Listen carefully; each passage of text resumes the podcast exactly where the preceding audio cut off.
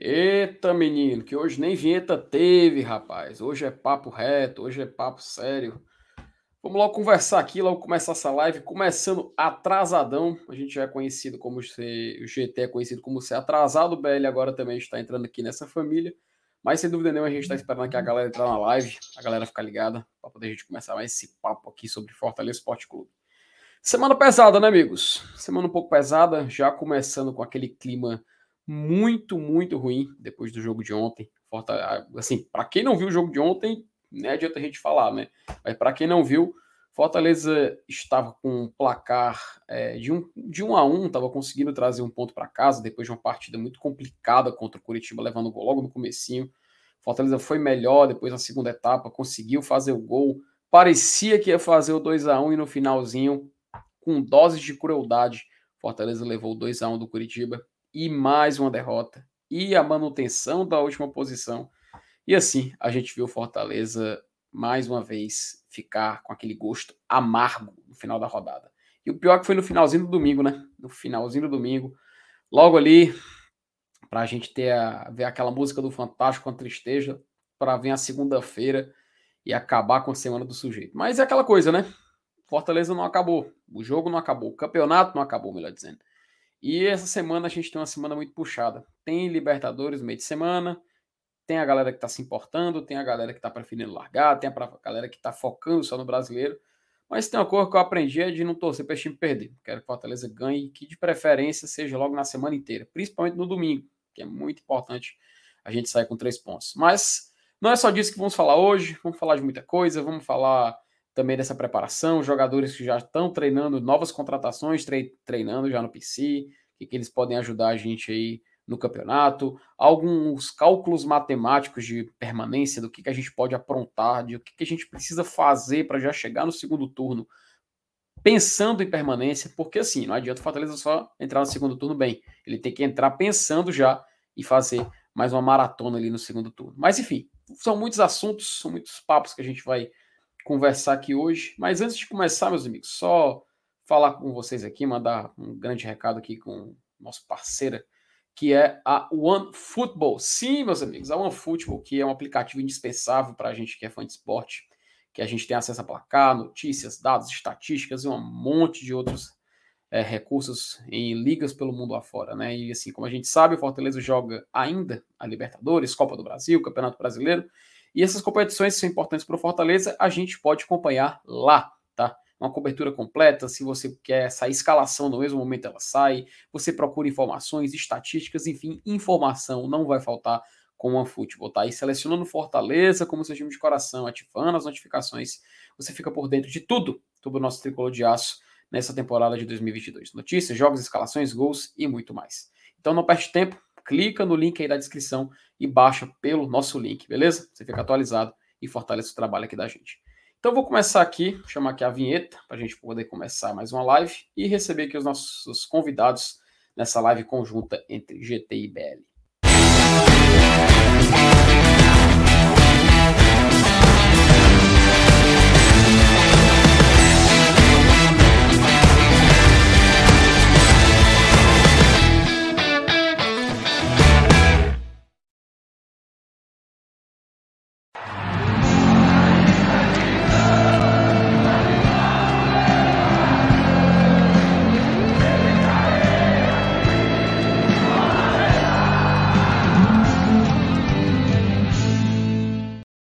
Bom, e para me fazer companhia nessa união sinistra, aqui meu querido Max Matheus, MM. E aí, MM, boa noite, meu querido. E aí, FT, boa noite, boa noite, chat. Espero que todos estejam bem, né? Vamos falar um pouco, né, da análise mais fria, se é que existe, né? No momento desse, é muito difícil a gente falar de cabeça mais, é, digamos, sem emoção, né? É uma coisa muito. É muito distinta, mas a gente vai tentar aqui ver se sai alguma coisa de bom, ou sei lá, menos melancólica nesse momento que a gente vive, né? Sei que hum, faltam até palavras, né, pra gente, FT. É, falar alguma coisa para nossa audiência. A nossa opinião é muito importante que às vezes é a mesma do chat, às vezes é ao contrário, mas a gente está aqui para conversar, está aqui para para a gente desabafar mesmo, sabe? Porque é um momento difícil, difícil pra caramba. Mas vamos lá, né? Vamos falar um pouco mais de Fortaleza, tem Libertadores aí. E o, o próximo jogo é o mais importante, é o que nos resta. Pois é, cara. Eu tava até conversando assim com a galera, sabe, nos grupos, tudo mais. Tava até conversando com meu pai, que é FTzão. E assim, cara, é incrível como numa semana onde Fortaleza vai jogar o jogo, assim, o jogo que em patamar de futebol, futebol mundial, que a gente pode dizer assim, o jogo onde o futebol cearense mais longe chegou, né? Que é umas oitavas de final de Copa Libertadores da América. E o torcedor desse time que chegou nesse patamar tá com sentimentos completamente divididos, sabe? É, e eu falo assim, cara, falando já por mim, parte de mim tá muito empolgado, porque, pô, são as oitavas de final, Fortaleza conseguir trazer um empate, levar para os pênaltis, ou então, se ele vencer o jogo lá, vamos estar nas quartas de final de Libertadores, que é, seria algo gigante, espetacular, inédito na nossa história é, estar empatando com o Bahia no patamar de futebol nordestino. Tem time do, do, do Sudeste, meu amigo. Time assim do G12, sabe? Que nunca nem chegou lá. E assim, a outra parte de mim tá completamente mufino, sabe, meu amigo? Tá tipo assim, com zero, zero, zero empolgação, meio que me privando de me deixar empolgado com esse jogo. Então é uma, é uma dualidade de sentimentos assim que é muito complicada para o torcedor, sabe?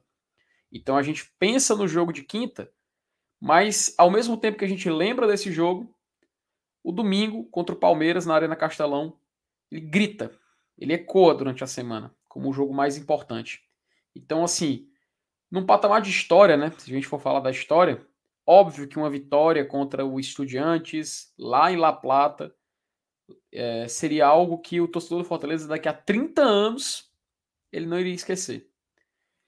Mas a gente está numa situação tão maluca que o torcedor do Fortaleza preferia, e eu acho que tem grande parte da torcida que é assim, preferia não não passar de fase, preferia ser eliminado na quinta-feira e no domingo garantir uns três pontos. Mesmo que no final do campeonato esses três pontos não vá fazer a diferença, mas ele passa a pensar que no patamar atual é aquilo que vale de verdade. Então a gente vai nessa mistura de sensações, nessa loucura de sentimento, porque a gente tem que lembrar, né, Mimi? A gente é torcedor, cara. Não adianta a gente querer vir aqui e falar outra coisa, né, velho? É, a gente, de uma maneira ou de outra, a gente vai sempre ficar na expectativa de que o clube vença, né? De que o é. clube faça o seu mínimo, que é conquistar os três pontos, uma vitória. É, eu vou até entrando na parte que tu falou, FT. É, acredito que a maioria da torcida do Fortaleza está com esse pensamento de que ah, tomara que perca quinta pra gente tentar ter vida na, no domingo, né? É, eu escutei isso de uma pessoa que é bem, bem conhecida no meio da torcida do Fortaleza, tá? Não vou citar nomes. Na quinta-feira passada, na quinta-feira na feira passada, eu tive a felicidade de cobrir como imprensa, né? O jogo foi meu primeiro jogo cobrindo Fortaleza como imprensa. Parabéns. E obrigado, valeu, FT. Para você é normal, né, já? Para mim foi um ah, marco. Ainda é um pouco estranho, ainda é um pouco estranho, não vou mentir não, mas é legal. É, e eu escutei praticamente a mesma coisa que você falou, FT.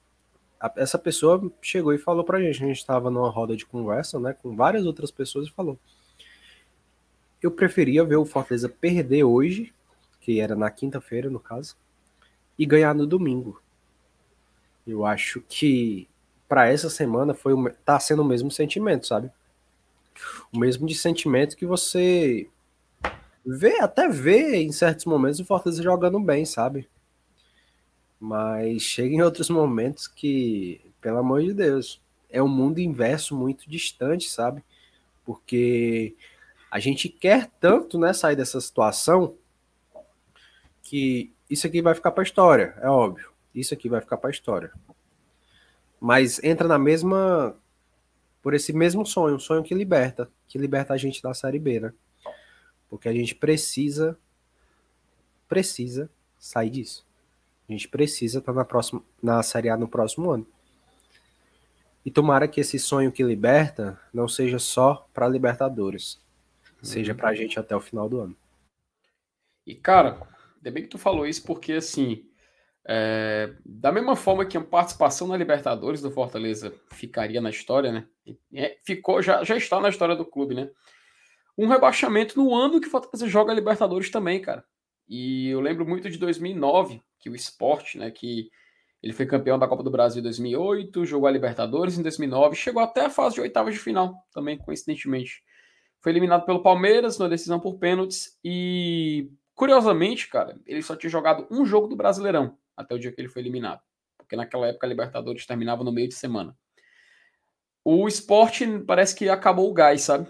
Eles parece que meio que se desacreditaram na temporada e foram rebaixados, acho que inclusive na lanterna, se não me falha a memória. E isso ficou na história, cara. Assim, o ano que o time jogou a Libertadores, ele foi rebaixado. E pro Fortaleza, a gente vê esse roteiro sendo escrito, assim, com doses de crueldade de uma forma muito igual, né? Fortaleza, no ano que ele além de conquistar a disputa da Libertadores, ele ainda ganhou a Copa do Nordeste, velho. Ele ainda foi tetracampeão cearense pela segunda vez na sua história. Foi titular nas duas primeiras competições do ano, né? Titular Exato. não, campeão. Campeão, sem, assim, e era 100% de aproveitamento, né? A gente tem que lembrar, campeão invicto nas duas competições. E o time tava tranquilo. E a gente vê que a situação meio que muda. Porque se você tirar o. Olha como é maluca a situação. Se você tirar o prato principal, que o prato principal é o Campeonato Brasileiro, né? É o que paga as contas no final do ano. O que faz o Fortaleza montar bons times, contratar bons jogadores, o Fortaleza tentar se a... ter che... chegou até a Libertadores através disso foi por causa do Campeonato Brasileiro. Copa do Brasil, Libertadores é a cereja do bolo, né? É Exato. O... É o recheio, né? Assim, o bolo, Acompanhamento, gente... é. Sim, sim. É o extra, né? É o extra. É a sobremesa, sobre... né? Pronto, essa palavra é a sobremesa. O prato principal é o Campeonato Brasileiro, velho. E quando a gente vê que o Fortaleza, ele meio que se perde nisso aí, ele precisa se preparar, né? E se for rebaixado, a gente sabe a queda que acontece de um time não é só na tabela, não é só de um campeonato para o outro. É uma queda de patamar financeiro, uma queda de montagem de elenco, uma queda de inúmeros fatores que a gente pode até perder a noite inteira aqui comentando. Então, para isso, olha que maluco, olha que maluco. Por Fortaleza, de forma no orçamento, ele manter um patamar alto, ele precisaria ser campeão de uma das Copas que ele disputa. É louco, cara. É uma situação maluca. Então, pra, se o Fortaleza fosse, for rebaixado, por acaso, ele precisaria chegar numa final de Copa do Brasil a ser campeão, por exemplo, para poder ter condições financeiras de manter o que ele tem e entrar no ano que vem em competitivo. É complicado, velho. Cara, pra você ver, né? O, o abismo areia movediça que a gente conseguiu instalar. Uhum. Cara, assim. É, quem, quem pensou, na primeira semana de janeiro, quem pensou que hoje, no meio do ano, a gente estaria nessa situação, tá mentindo. Porque uhum. a gente uhum. não tinha elenco ainda, tava montando, tava começando a, a, a chegar os primeiros jogos. Mas depois do, da final do, da Copa do Nordeste e junto com a final da Copa, junto com o Campeonato Cearense, foi ali interligado mais ou menos, né?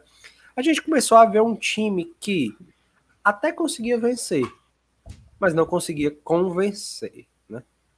A gente viu muitas vezes o Fortaleza passando sufoco para time que, assim, toda todo respeito, né? Aquele com todo respeito, mas vem a porrada depois, né? É, logo depois a é. porrada com todo respeito aos outros clubes, mas, pô, pelo amor de Deus.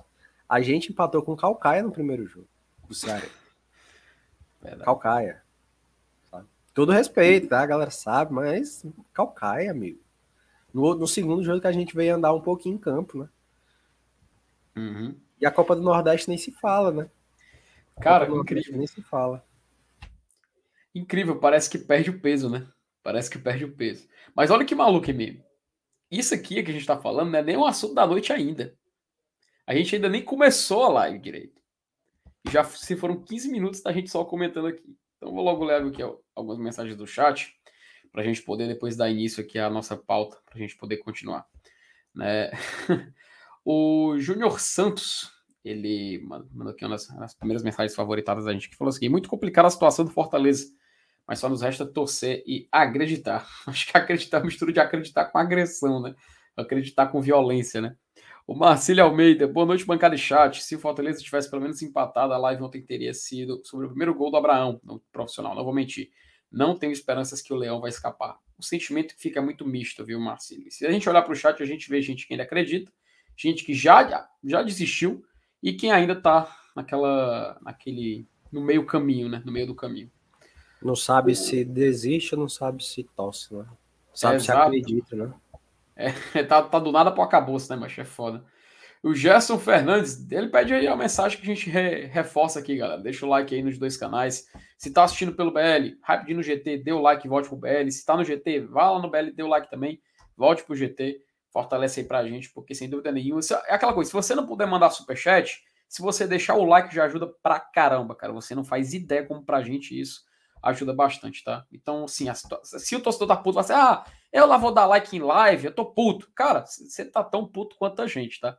Tanto que a gente tá aqui conversando pra gente poder compartilhar os sentimentos da gente que a gente tá sentindo nesse começo de semana que, meu amigo, vai ser longa, viu? Vai ser longa. Porque a gente vai jogar a vida, tem que lembrar, viu, meme? Jogar a vida nessa semana, no meio, durante a semana, numa competição. E no meio da outra semana a gente vai jogar a vida de novo. E é num clássico rei. Vamos Cara, falar disso aqui. É, a gente já, já, já vai entrar nesse detalhe. Porque. E outra coisa, viu, FT? Entre esses dois jogos da vida, tem apenas o Palmeiras. Só, né? Só. Tem apenas o Palmeiras, o líder do campeonato. Eu acredito que seja o líder, né? É o líder, líder do campeonato e exatamente. bicampeão da Libertadores. Provavelmente, né? Provavelmente é, possa vir até preservando alguns jogadores titulares, né? Assim, ah, porque tem um detalhe. O Palmeiras, Sim. ele perdeu o jogo da ida da Copa do Brasil para o São Paulo. E a gente Isso. lembra que o Palmeiras, ele só tem quatro a cinco derrotas na temporada. E é e tá no planejamento do Palmeiras chegar na semifinal e na final da Copa do Brasil. Exatamente. Ser eliminado por, por São Paulo nas oitavas é tragédia. É, pois é, justamente. Então pode ser que aconteça essa, essa, essa poupança, né, deles contra a gente. Assim, eu sei que os caras vêm para cá para vencer. E o, o banco dos caras é extremamente competente para vencer o lanterna do campeonato. Né? Vai depender da gente. E, Vai depender da gente. Isso aí, ainda bem que tu falou isso, cara, porque eu já, eu já até adianto uma mensagem que a Maria Eduarda mandou. Que é assim: ninguém respeita o lanterna, cara. Os times torcem para enfrentar o Fortaleza. E é aquele, é aquele que fala assim: ah, são os três pontos garantidos, né? É, eles sabem que ali é onde eles podem se sair bem. A gente no ano passado falava, pô, eu enfrentar o Grêmio, a oportunidade de a gente fazer os pontos aqui. Se a gente jogar com o Grêmio, a gente ganha. E tanto que a gente ganhou do Grêmio, né? Cantamos lá, a gente cantou lá com o Grêmio e tudo mais. A gente foi, jogou, por exemplo, contra o Sport, teve a mesma, a mesma reação. Contra o Bahia também, pô, o Bahia tá lá embaixo. Dá pra gente aprontar. A gente tomou 4x2 do Bahia naquela época, eu lembro muito bem. Mas a gente pensava, tinha esse pensamento fazia parte, faz parte de quem está na parte de cima, torcer para enfrentar as equipes da parte de baixo. O D'Alessandro, ele fala, boa noite bancada, mais uma noite de frustração. Não são os clubes que estão nos rebaixando. Estamos fazendo isso automaticamente. Exato, responsabilidade do Fortaleza. E é esse principal, a responsabilidade principal é do Fortaleza. Não significa também que os outros é que estão fazendo isso por nós. O Sidney Gomes, o torcedor do Fortaleza não tem um minuto de paz. É aquela coisa, né, amigo? Se duvidar, daqui a pouquinho surge outra notícia e a live muda o rumo completamente, porque desse time eu não duvido nada, de nada. Assim, anunciaram o Otero, né? Foi a última notícia quente, né, da entre é. a semana passada e até o momento. Mas a única única é, coisa importante, digamos assim, que saiu hoje foi que o Thiago Galhardo e o Lucas Sacha já treinaram hoje, né? Treinaram uhum. Não com o elenco, porque o elenco já viajou, já. Né? Eu acho que já está chegando na Argentina. Eu acho que vai chegar por volta de 10 horas, 10 e meia, por aí. E que os ingressos de estudiante e Fortaleza estão à venda na bilheteria virtual. Então Opa. foram essas notícias que saíram assim de diferente, tirando a contratação do Otero. É, para você ver, né? Para você ter ideia. Uh, o Diego Câmara, é, boa noite. Poderia estar melhor. É, poderia. Poderia estar muito melhor, Diego. E assim, não precisava ter. Era só o time ter a responsabilidade no final do jogo segurar o placar, né? Era só isso que já ia garantir muito pra gente. O João Matheus, noite bancada, totalmente desanimado. Grêmio, ano passado, campanha de rebaixamento, tinha mais pontos que a gente. E fizeram 45 pontos, viu? Aí, ó, MM, o teu, teu familiar aí da família Matheus aí, mandando um recado. Ixi, tá no, tá no mudo, meu querido, tá no mudo, tá no mudo. Só ajeitando a informação aqui da viagem, tá? Opa! É, eles ainda treinam amanhã de manhã e viajam. Amanhã, eu esqueci de falar terça-feira, tá? Terça-feira. Uhum. Então, terça-feira, perfeito, bem lembrado. É, Ítalo Cauê, é, boa noite, galera. Estou a caminho de. Caminho de casa, só vim deixar o like, ficar escutando a live. Ô, oh, valeu, Ítalo, muito obrigado, cara. A gente agradece demais é a força que você dá, tanto para a família BL como para a família GT. Muito obrigado aí. A Cariza, cara, oh, um abraço para ela. Segunda, a minha simulação ainda dá sim. Pois é, a gente vai colocar aqui, Cariza, uma imagem que é justamente a pontuação que a gente precisa entrar no segundo turno com ela, para ainda entrar com vida, né? podendo não fazer uma, um aproveitamento tão alto para poder sair bem dessa, dessa, situação. E também do segundo turno. A gente vai dar, dar uma olhada aqui também como sair dessa situação. Mas um abraço para você e vai dar tudo certo, viu? André Oliveira. E aí, GT? Boa noite. Estou completamente triste, desanimado, sem esperanças. É ganhar 12 dos 23. Que situação. É, como a gente estava falando. Foi assim que o Fortaleza se meteu. E é ele que tem que criar a responsabilidade para sair.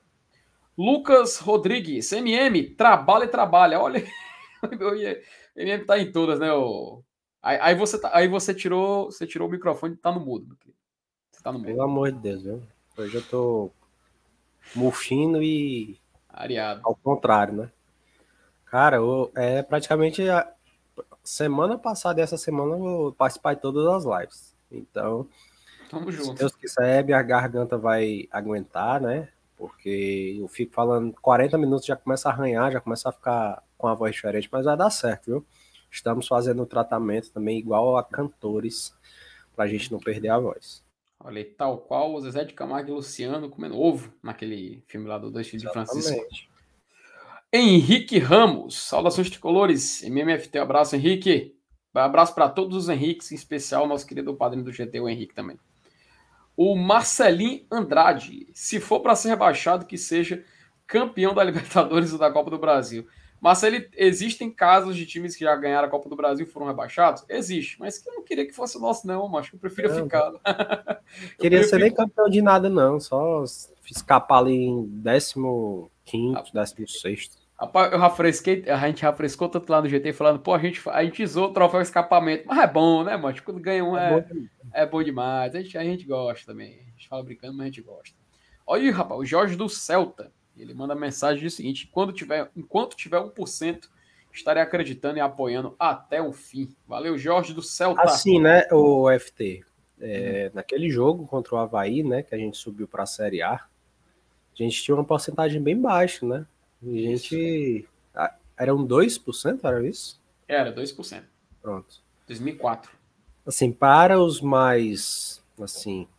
É, que não acreditam mais, é, talvez você possa não mudar de pensamento. É. Mas pensa nisso. Às vezes faz até bem para o seu próprio bem-estar, para sua própria cabeça, sabe? Uhum. Porque eu sei que o rebaixamento é horrível. Eu não lembro em memória como foi um rebaixamento do Fortaleza. Não tenho essa memória, sabe? Sério, mano? Sério. Não, total, não lembro, não lembro de nada. Uhum. Mas hoje é como o George falou, né? Se tiver 1%, ainda há chance. Mas pelo futebol que me é apresentado, né? É uma faca de dois gumes, né? Você olha por uma perspectiva positiva, mas o uhum. Fortaleza demonstra uma coisa totalmente inverso. E sabe o que é interessante, mesmo? Sabe quantos anos é, já fazem do último rebaixamento do Fortaleza? Assim, rebaixamento geral, sabe? São 13, desde aquele que era para a Série C em 2009. 13 anos, cara, que, a gente, que o torcedor do Fortaleza não sente o gosto de um rebaixamento, né? Porque até de lá ele se manteve na C, subiu para B, subiu para A, e ele até agora está então faz muito tempo, realmente, que o torcedor do Fortaleza não tem ideia do que é isso. Tem torcedor que nunca viveu, tá? Tem torcedor do Fortaleza aí que nunca viveu, inclusive, se duvidar. Eu também que... tem, pô. Tem, tem, só que tem. Eu tinha 14 anos. Eu não, eu, assim, de verdade, não tenho na memória. Não tenho na memória. Uhum. Eu não lembro.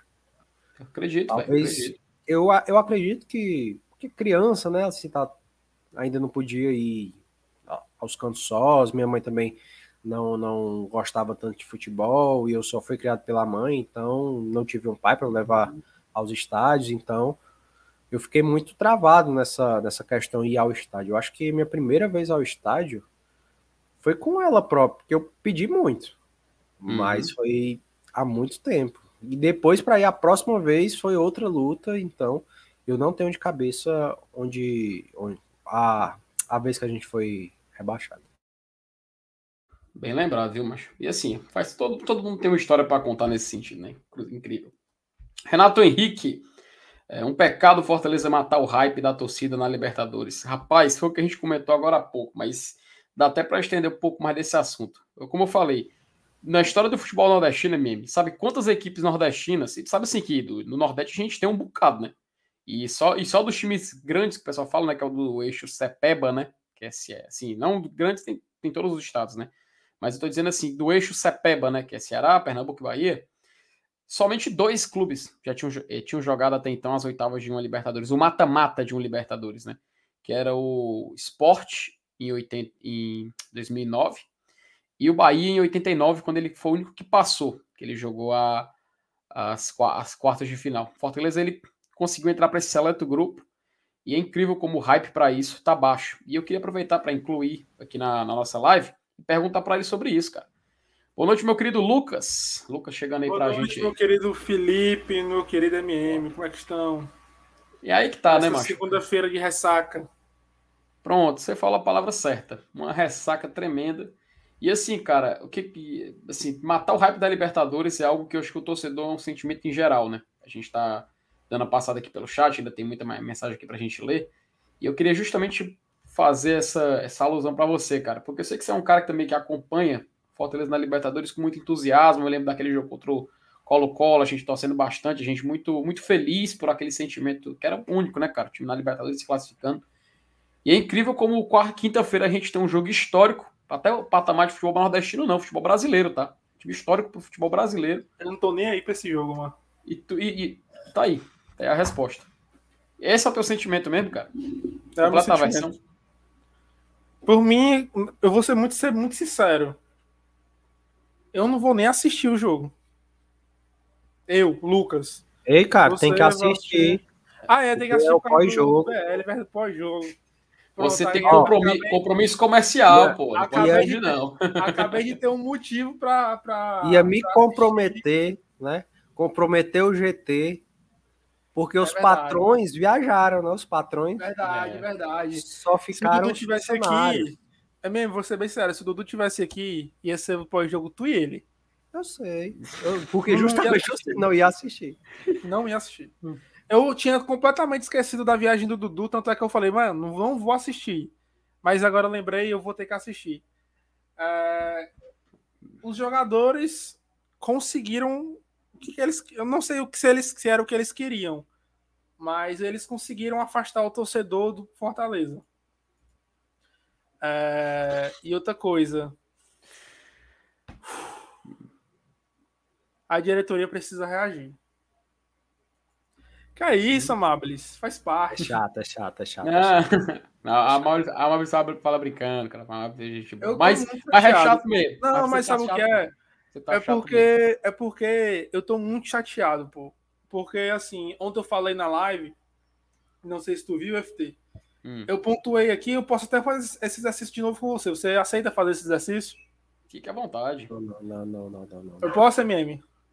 Não, não, não, não, não, não. Oh, vou fazer, vou fazer. Vamos lá, o exercício é o seguinte. Eu... Vamos lá, vamos lá, Felipe. O exercício é o seguinte. Você é aceita sério, fazer o exercício não, não é, não é, não é putaria, não, não é putaria, não. Vamos lá, sério. o ano é 2021, o ano é 2021, final do hum. Campeonato Brasileiro, certo? Sim reta final ali para pegar a Libertadores. Tá. O que, é que a gente precisa. É, no gol, a gente precisava de goleiro? Cara, naquela altura, acredito que, que sim, né? Porque a gente tá, tinha perdido o Felipe Alves, né? Tava naquela Não, situação, assim, né? por todo o contexto. Todo o assim, contexto. ele fala se precisava de goleiro, precisava contratar o goleiro para o próximo ano, não que naquele ah, jogo a gente precisasse. Sim, sim, precisava, precisava. Ano passado a gente já precisava contratar um goleiro, não precisava? Sim, sim. A gente precisava contratar um, um, um, um reserva do Pikachu? Sim, tanto que eu briguei com o Saulo no live ao vivo por causa disso. a gente precisava reforçar a zaga? Cara, precisava, com certeza, com certeza. Porque o Titi já vinha mal, certo? Não, e a gente tinha como Jackson como, como reposição, então tinha que, tinha que contratar. A gente precisava reforçar o meio campo? Também, também. Tanto que a gente achava que o Lucas Lima, não, ele não jogava o futebol que jogava esse ano, né? A gente achava que precisava de uma competição ali. A gente precisava contratar um reserva para o Crispim? Pro Crispim, para a esquerda? Sim, sim, precisava. A gente usava o Bruno Melo na ocasião, né? Quando precisava. A gente precisava contratar atacante? Também, também. Beleza. Primeira aposta que você assistiu tá aí. Hum. O ano é 2022. A janela hum. vai abrir dia 18. A gente precisa de goleiro? Hum, entendi o que você tá dizendo. Precisa de goleiro? Acredito que era bom para competição, né? Para competição da posição. A gente precisa de zagueiro? Também, com certeza. A gente precisa de um reserva pro Pikachu? Com certeza, sim. Bora, macho. A gente precisa de um volante? De reforçar o meio-campo? É, tanto que o time já contratou, né? A gente precisa de um reserva do Crispim? Crispim Acredito que é não. Ele, ele, virou reserva, né? Contratou. A gente precisa de atacante? Precisa Cara, que contratou. É, tanto que contratou, né? Querado tá aí. Cinco. Cinco de seis em 2022, na metade da temporada, na metade da temporada, na metade do Campeonato Brasileiro, 5 hum. de 6, a gente ainda precisa de reforço. Ou seja, desde o ano passado, absolutamente nada do planejamento do Fortaleza foi executado. Não, na verdade, mas assim, vamos também vamos dar fazer justiça, né? Não deu certo, né? nas reposições que trouxeram que não deu certo. Porque assim, eu me lembro que quando a gente conversava sobre. É, pois é, eu também achei que se estendeu ah, demais, viu, Lucas? Dava pra ter sido, dava pra ter sido mais rápido. Queria, mas assim. Eu queria, eu queria, eu hum. queria. Hum. Bem devagarzinho mesmo, só pra galera entender o quão grave isso é, entendeu?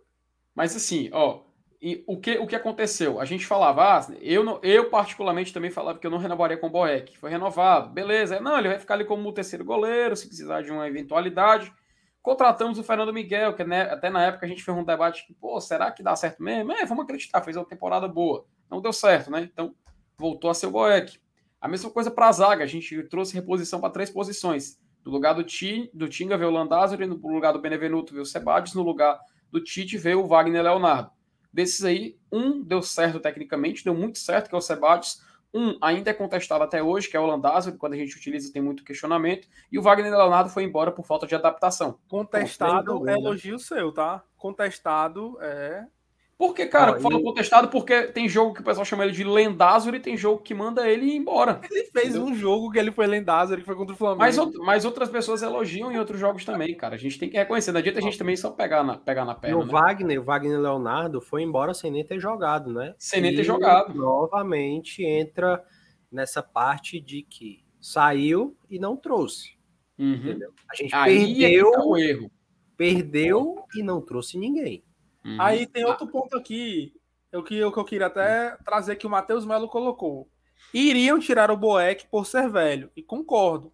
Mas contrataram um cara da mesma idade que ele. Na mesma idade, não. O Fernando Miguel é mais velho que o Boeck, eu acho. É, ele é, ele é meses mais velho que o Boeck. É por causa que ele tinha feito a temporada né, de 2021, né? A temporada dele em números foi boa. Então acredito que esse foi o critério. Mas a gente até falou na época, né, cara? Lembra que quando saiu Saiu até a notícia, o pessoal ficou tipo assim, pô, Fernando Miguel, ano da Libertadores. Hum. Lembro que a reação foi mais ou menos essa. Mas sim, só para completar. Aí a gente trouxe essas reposições, sabe? O negócio é que muitas não deram certo. Aí, para repor essas que não deram certo, é que foi a falha, né? É aí que eu vejo realmente a falha. Mas sem dúvida nenhuma, viu, Lucas? Faz sentido. Faz sentido. Apesar do a galera ter reclamado que tu se estendeu aí, eu, eu acho que fez sentido. Foi, foi bacana. Não, tua, eles precisavam precisam que seja bem didático. Ó, ó a mensagem do nosso membro, membro Rafael Librato. Hum. O Landázuri é bom. quando joga. Rapaz, é, tem um ponto.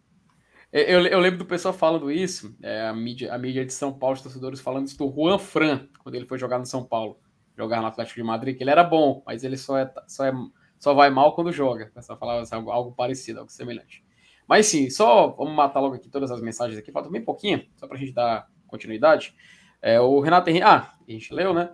O John Maia, MM, vejo que todo mundo tem a sensação de que ser eliminado na Libertadores o time vai deslanchar. À medida que avançamos, parece que tem gente torcendo contra, e se não mudar nada e ainda foi eliminado.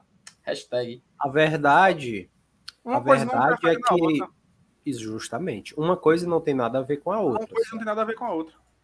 Eu acho que a galera fala mais isso porque é uma coisa bem comum, sabe, o que acontece, porque você olha para o Fortaleza jogando na Libertadores, parece outro Fortaleza, né?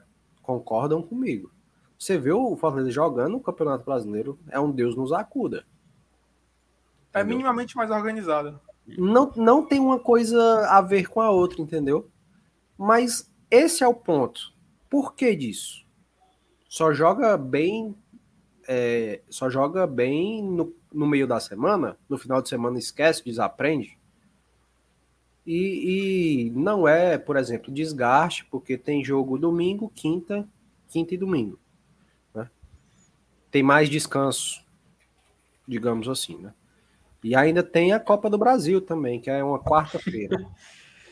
Então, cara, é bem complicado. Cara, uma coisa não define a outra, isso é óbvio, não tem nada a ver. Mas o ponto é esse. Por que a gente joga bem em uma competição e na outra não? E eu vou ser bem sincero, viu? Quarta-feira, para mim, é mais importante que essa quinta. Eu acho assim que é mais importante no sentido de moral, sabe? No sentido de chegar longe na, na história do futebol, blá, blá, blá. Sim, quinta-feira é inegavelmente maior. Mas eu acho que para a moral do time nesse momento, quarta-feira faria mais a diferença. Vitória. Sabe, sabe qual é o, o, o, a moral da história disso tudo é que, assim, o cara que não, não quer assistir, quando chega quinta-feira ele assiste, é capaz da gente se classificar, aí é capaz desse cidadão ficar emocionado e achar que dá para recuperar ainda no brasileiro. Aí chega no fim de semana, fumo, e aí o cabo murcha de novo. É um círculo, círculo vicioso, né, velho? É um ciclo vicioso, meu amigo. É, o Jack Frost nordestino, ele faz. Mas vou te Rapaz, falar, isso, isso, Jack isso Frost já... nordestino tem que ser isso... o Jack Frost, viu? Isso aí já. Esse, esse que ele perguntou já deu tanta cor aqui no GT, mas pelo amor de Deus. Que ele diz que é: ah, Fortaleza campeão ou vice da Libertadores e Copa do Brasil, vale a pena cair para a Série B? Cara, nunca vale a pena cair para a Série B. Nunca vale a pena. Mesmo sendo campeão da Libertadores. O, o, que, é, o que a gente pode fazer é tornar menos lesivo, menos doloroso, que seria o que você tem uma, em compensação um rio de dinheiro do seu lado. E para isso, óbvio, você ganhando a Copa do Brasil, por exemplo, faria uma grande diferença, sem dúvida nenhuma. Porque tu cai para a Série B sendo campeão da Copa do Brasil, tu, só de ser campeão tu ganha 70 milhões de reais, velho. Só para ser campeão, sem contar o acumulado das outras fases. Então só aí e você já tem... ganha uma bolada também, né? Ganha, ganha quase 30, velho. É muito dinheiro. Exatamente, Amabilis. Exatamente. É isso aí mesmo. É exatamente isso aí. Eu me descrevi. O Mal disse que era os outros, né? Óbvio. Nesse naipe, viu? O Nossa Música, ele fala assim: doideira deixar o Brasileirão em segundo plano. Cara, eu te confesso, eu vou até aproveitar. Assim, a gente tá falando do jogo, o tópico que a gente ia falar era falar do jogo, né? E a gente já tá falando aqui enquanto lê o chat. Vocês acham que aquela escalação assim, teve muito debate, né? Ah, será que ele tá poupando por causa do cansaço? Eu te confesso, eu não creio nessa vertente, sabe? Para mim ali foi muito passou um recado assim muito estranho, porque o Abraão, beleza, é a substituição natural da zaga. Pelo, Se tem um zagueiro jogando mal e o outro entrando bem, o que entra bem vai começar como titular. Abraão foi ok. Foi a, eu uhum. até favoritei um chat falando. MM, o Abraão foi a única surpresa boa da derrota de ontem. Pronto. Foi do Clá Claudio Omar. Foi. Foi a única coisa positiva da derrota de ontem. Gostei muito do futebol do Abraão ontem. Tirando o gol, tirando gol. Se ele não tivesse feito o gol, ele seria o positivo do jogo total. Uhum, perfeito. E assim, quando a gente vê as outras posições na tabela, na escalação, né, mas a gente questiona. Por exemplo, a gente é totalmente dependente do Pikachu. Infelizmente, já na primeira rodada do Brasileirão não deu certo, ontem também não deu, e a substituição do Vitor Ricardo nessa posição foi muito, foi muito, muito ruim, foi muito abaixo da média. Realmente, uma, uma atuação para esquecer do, do jovem jogador do Fortaleza. O Otávio Landim, ele mandou mais um superchat aqui pra gente. É, estava falando comigo hoje, lembrei do time de 2003, com Fabrício, Rena, Messias, Chiquinho, Bamberg, Marcos Paulo, Richarlison, etc. Lutou até a última rodada. Já em 2002 é essa palhaçada. 2003 que eram rebaixados só duas equipes, tá? Eu lembro muito bem. É só foi Fortaleza e Bahia. Bahia foi lanterna, Fortaleza veio logo em seguida, rebaixado para a Série B naquele ano, né? Mas realmente, né, galera? O, assim, a sensação, assim, dentro de campo, a gente vê que o time joga, o time é competitivo, tá? E, e não tô falando isso no sentido de querer, de querer limpar a barra do Fortaleza, não. Os próprios números do, jo do, do jogo não deixam a gente mentir. O, até o, o SofaScore, queria até colocar aqui na tela para poder vocês acompanharem. Vou dar um zoom aqui, na, aqui nos dados da partida. Bem aqui no lado esquerdo. Se vocês prestarem atenção, olha o dado do. Opa, rapaz, agora que foi Deu tudo errado. Olha o dado do Fortaleza bem aqui, de posse de bola, de finalização. Comenta mais um pouquinho. Sei se dá. Porque ele aparece isso aqui volta na um tela. pouquinho. Não, volta. Só, só mais um. Pronto, é, tá porque não dá, né? Não der... É, é, aqui é o máximo. Assim. Mas não tá. sei se vocês conseguem ver, mas aqui em todos, ó. No jogo completo. Fortaleza teve mais posse, muito mais posse que o Curitiba, muito mais finalização, muito mais finalização no gol, chute bloqueado, finalização para fora, enfim. Aí Felipe. corta pro primeiro tempo. Pronto, mesmo, é só, só terminar aqui. Pro primeiro tempo, mesma situação. Teve mais finalizações, só uma finalização no gol a menos. E o resto ele fica, pra, fica também maior. No segundo tempo, foi dominação total. Posse de bola também, finalizações, finalizações no gol, chute para fora, chute bloqueados, enfim. Tudo do Fortaleza foi superior ao Curitiba. O que que não foi superior? O placar. Isso que a gente né, tá, já tá cansado de repetir, que foi aquele 2x1. Um. Eu vou ser muito sincero, cara. Eu acho que esses números aí eles não refletem o que foi o jogo. Cara, porque passa essa sensação, tá? Passa, passa essa passa sensação. muita porque... sensação de que o Coritiba foi muito superior. Por Isso. exemplo, passa a sensação Essas de que o Coritiba aí, teve até que... posse de bola a mais do que a gente. Mas, é, mas verdade, não. não foi. É, porque ele, ele justamente Fortaleza não foi objetivo, cara. E é isso que o Otávio falou no superchat dele, que assim, ah, lutou até a última rodada. Em campo, o time é competitivo, ou seja, ele luta para buscar a vitória. O negócio é que, como os resultados não vêm, fica muito essa visão de que a gente não está lutando, que a gente está aceitando a situação. Sendo que Exato. constantemente Fortaleza termina com mais finalização, com mais posse de bola. O que lasca, né? Para a gente falar em português bem claro, o que lasca mesmo é o, o, resultado que não reflete o desempenho do time. Tanto que se você pesquisar aí, vai ver no BL no GT um monte de live ou de vídeo, vai ser desempenho e resultado. A gente falando sobre. Que um não reflete o outro. E aí fica essa pressão completamente negativa e de forma justa, tá? Uma visão assim, negativa o, o desempenho ele influencia na, na partida em si. O resultado é só a conquista daquilo, entendeu?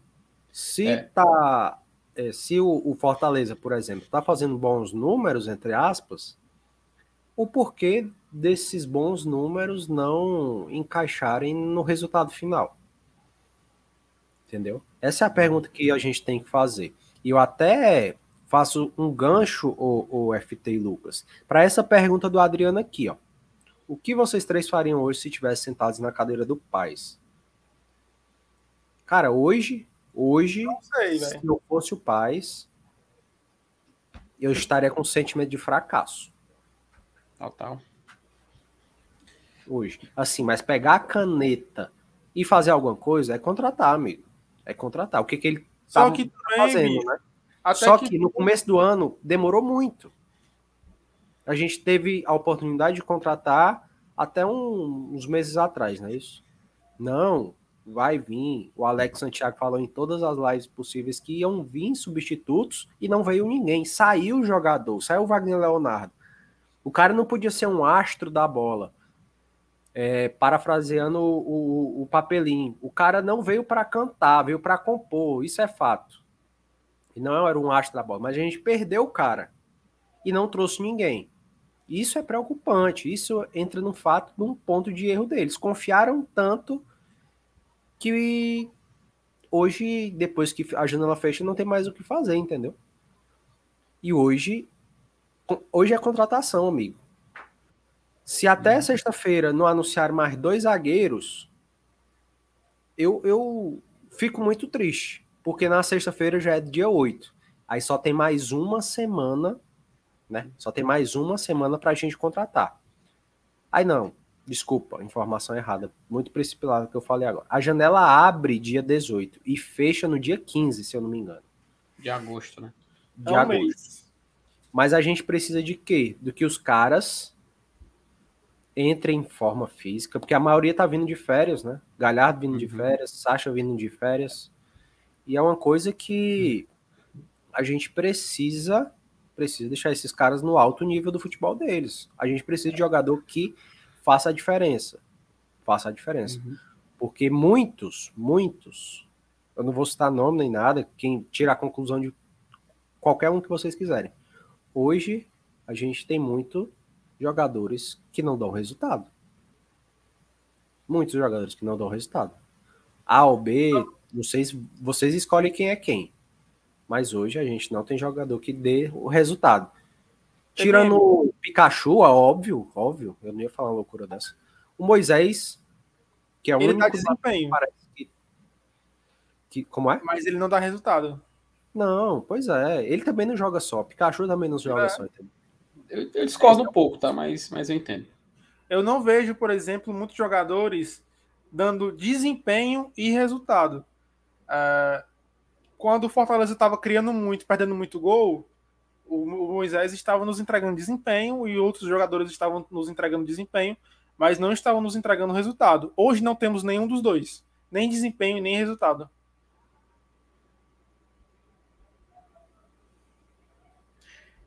Sim, dá, dá seguimento aqui para gente, a gente passar. É, o Alisson mandou um abraço para a gente. Opa, o, a, o, o, já tem torcedor do Palmeiras zoando a gente, viu? Ele passando, mandando superchat. Ó, história resenha, prepare cima quando ele comemora. É, rapaz, tá, tá, tá nesse nível já, viu? Tá nesse a nível história já. recente, né? Não, não diz muita coisa sobre essa surra aí, não, mas tudo bem. É, os últimos duas deu Leãozinho, né? Deu Leãozinho, lá e Ló. Tássio Nogueira. Sabem qual é o jogo mais importante do ano? Primeira rodada do Brasileirão. Grande erro da temporada foi aquela estreia com reservas. Tão qual o jogo contra o Curitiba, que a gente viu um time com algumas escolhas equivocadas na escalação, né, meu querido Tássio? Mas obrigado pela mensagem. Eduardo Girão. Já tô é vendo Fortaleza ganhando do Palmeiras e perdendo, para um time fraco na rodada seguinte. Rapaz, a gente conhece nosso eleitorado, né, Eduardo? A gente sabe, sabe como é que o Fortaleza Esporte Clube funciona. O Nélio Vitor. É, eu aceitaria o título da Copa do Brasil pelo rebaixamento. Custa nada clássico rei na Série B 2023. Meu amigo, trocar por taça, óbvio que a taça, o retrato na parede, fica na história, a gente não esquece, é uma glória. Vale muito a pena. Queria? Claro que queria. Ninguém aqui é louco de dizer que não queria. Mas, sem dúvida nenhuma, assim, por, por esse preço do rebaixamento, eu acho que prefiro pensar bastante antes de aceitar, para ser bem sincero. O professor Clodo Wagner, oh, rapaz, Clodo Wagner também manda superchat. Estou muito triste, mas ainda acredito. Enquanto houver a possibilidade, a esperança. E o nordestino, ele manda aqui um superchat também, para a gente encerrar aqui as nossas mensagens. Uh, então, meus queridos, assim, acho que já deu para a gente falar bastante desse jogo contra o Curitiba, né? Acho que também a gente deu para entender a situação de tabela do Fortaleza, deu para a gente comentar aqui. Mas é, gostaria de colocar aqui na tela só um detalhe, tá?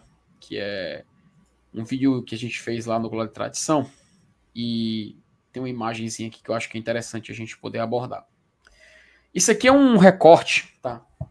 Uma média aproximada do Z4 na Série A, na 19 rodada, ali de 5 anos, tá? Pegando as últimas 5 temporadas, 2016 a 21.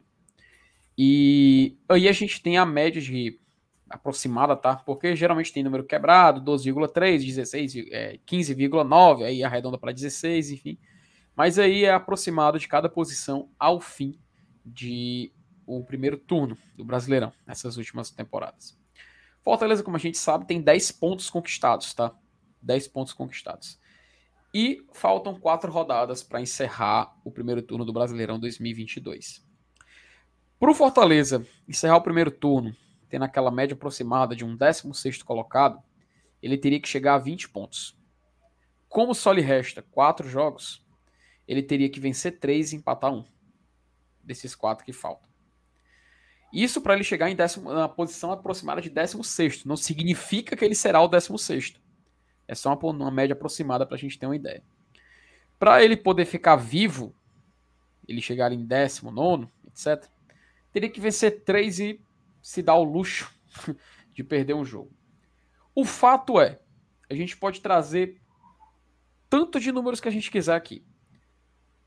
A realidade é que o Fortaleza ele precisa sair, terminar o primeiro turno invicto para entrar no segundo turno, pensando em sair dessa situação, tá?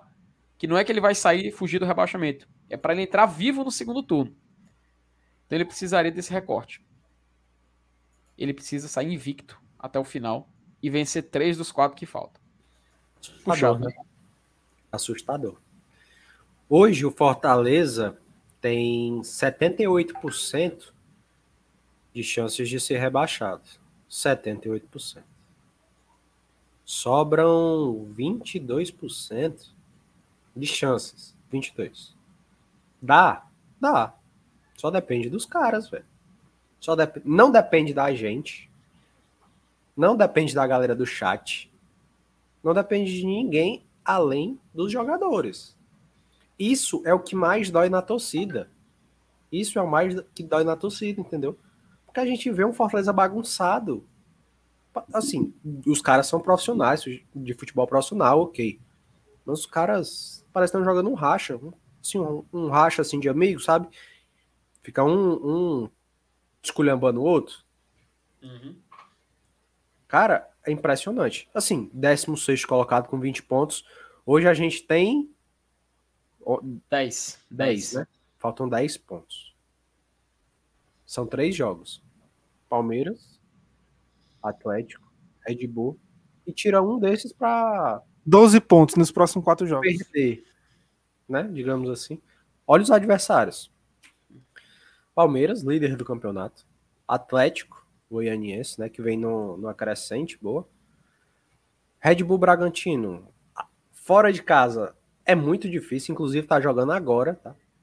Inclusive, uhum. tá jogando agora empatando. E Santos dentro de casa. São dois jogos dentro de casa e dois fora.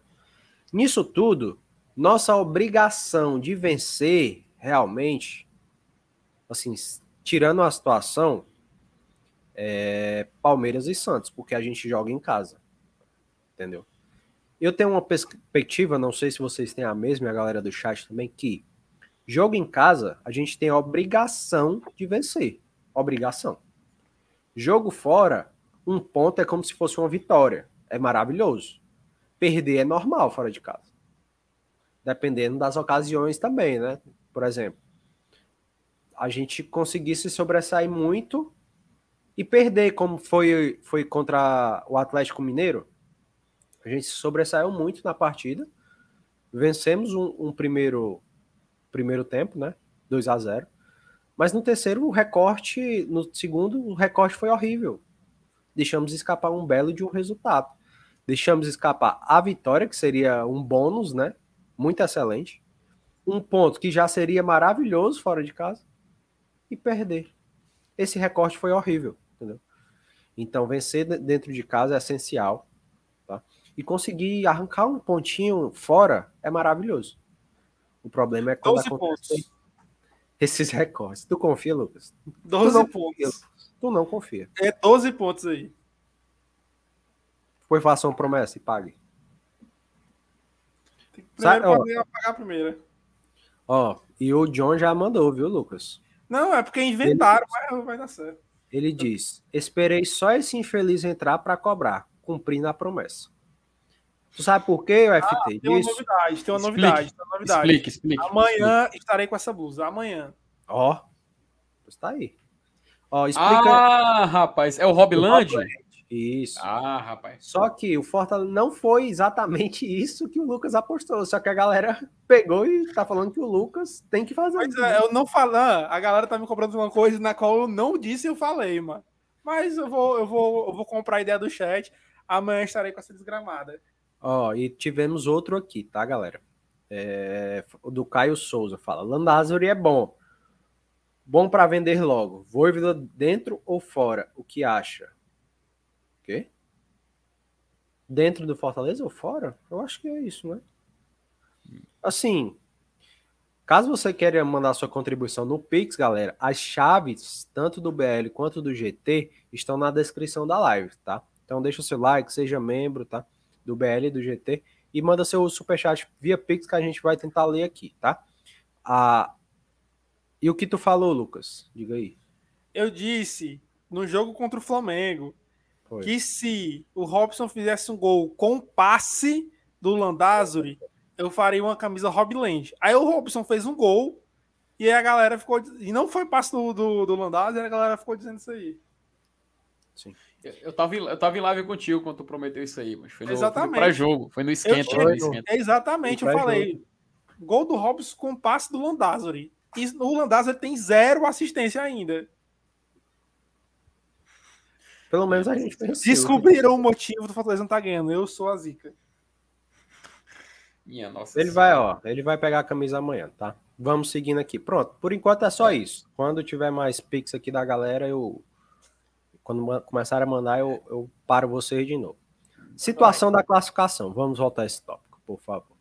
É, vamos, vamos, vamos lá, né? É que assim, a, a, da classificação a gente tava, tava, da tabela, né? A gente tava falando que é a situação do Fortaleza. Vou até tirar da tela pra gente dar uma olhada para quem não viu ainda, né? Meu que não, quem, quem é que não já viu a tabela do Brasileirão até agora, né? Mas vamos colocar aqui só para a galera poder dar uma, dar uma refrescada na memória os jogos. Nesse momento a gente tem um jogo acontecendo que é Bragantino e Botafogo, com o Bragantino jogando em casa. Nesse momento eles empatam em 0 a 0 E esta é a situação do Fortaleza quando ele olha para a tabela. Já são sete pontos que o separam para poder sair da zona, né? E como a gente mostrou, faltando quatro jogos, ele enfrenta o Palmeiras dentro de casa, depois joga fora contra o Atlético Goianiense e Bragantino e encerra com o Santos. Se a gente for dar uma olhada na posição dos adversários, o próximo é o Palmeiras, que está aqui. Tu acha o... que o Palmeiras vem com reserva? Não, né? Eu acredito, eu acredito que assim, ele vem com um time alternativo que é a mesma coisa, que é quase a mesma coisa que o titular, né? Porque é. na porque eles têm um jogo muito importante contra o São Paulo. Né, Vocês acham que a gente vai para esse jogo no PV? Não, acho que não. Acho que vai ser Castelão. Até porque é, Fortaleza tem muita, muito contrato comercial com a, com a Arena, cara, de muito, muito patrocinador que funciona por lá e acho que ainda não tem nem a logística para um jogo do PV ainda, né? Então, Vocês não sei se esse tá jogo... Cara, depende, depende de quinta. Depende de quinta. Se quinta der errado, se quinta der errado, dá uns 12 a 15 mil. Se der certo, bate uns 18, 20, um 20 e pouquinho no máximo. E tu é meme? Cara, não tava prestando atenção, foi mal. no fim de semana, contra o Palmeiras, eu acho que dá quanto o público? Ah, público? É. No fim de semana? Que horário é o jogo? 16 horas? 6. 6 horas? No domingo, né? É, domingo. Dá uns 28 para 30. É o quê, mano? 28 para 30. Nem no clássico deu isso, mano. 28 para 30. Confie. Eita. Eita, pronunciamento aqui, ó. Pronunciamento Marcelo Paz, ao vivo. Ao vivo não. Bora colocar na tela agora. Saiu agora na TV Leão. Ai, ai. Pessoal. Opa, tá saindo não, Vou botar na tela. Marcelo Paz, estamos aqui em Curitiba, preparando já para o jogo das oitavas de final da Libertadores contra o Estudiantes. Viajamos amanhã, na terça. Mas vim aqui falar um pouco com vocês, com a torcida, com a imprensa, sobre esse momento ruim nosso no brasileiro.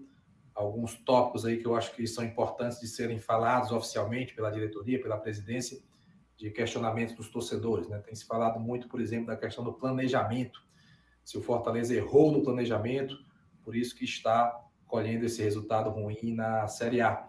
E eu digo que o planejamento ele vai muito além né, do que uma ou duas contratações a mais que poderiam ter sido feitas planejamento que começou no ano passado para esse ano passa pela permanência da comissão técnica, que nós permanecemos com a comissão, comissão técnica vencedora né, do ano passado, é, passa pela renovação de jogadores importantes que nós fizemos, que tiveram performance no ano passado, como o Benevenuto, que a gente comprou, como o Crispim, como o Pikachu, né, passa pela pegar o Hércules ali do Sub-23 e puxar para o elenco profissional, hoje é um jogador que está indo muito bem, desejado por muitos clubes, passa por comprar o Abraão, né, que é um jogador também que tem possibilidade de sucesso, passa por trazer o Moisés, passa por trazer o Romero, passa por trazer o Zé Wellison, passa por várias situações que foram feitas para uma qualificação do elenco para enfrentar competições. Então, passa por renovação, passa por aproveitar jogadores jovens, por contratações, por permanência de comissão técnica, passa por um time que jogou todos os jogos possíveis no ano,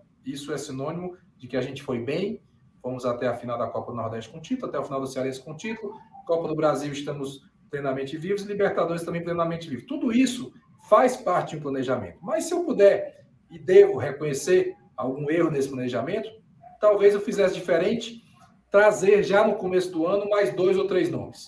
Eu acho que caberia sim, né? A, a, a quantidade de jogos que nós tivemos foi muito grande nesse período. Teve uma novidade que foi a janela, né? Você não podia contratar antes, nunca teve essa janela, teve esse ano e talvez nos anos anteriores a gente já teria reforçado, qualificado antes e poderia sim interferir numa performance melhor no, no, na Série A até aqui. Então, reconheço que, Marcelo, que faria diferente? Formaria um elenco no começo do ano com mais duas ou três peças e não já agora, como a gente está trazendo, que são peças que a gente vai qualificar. Então, isso que pensa de planejamento. É um todo. Tem muita coisa que passa por, por planejamento. Reconheço que a gente poderia ter, nesse ponto específico, feito diferente. Um outro tema importante que a torcida tem questionado, prioridade. Ah, o Fortaleza está priorizando a Libertadores, está esquecendo a Série A. Eu digo a você que não.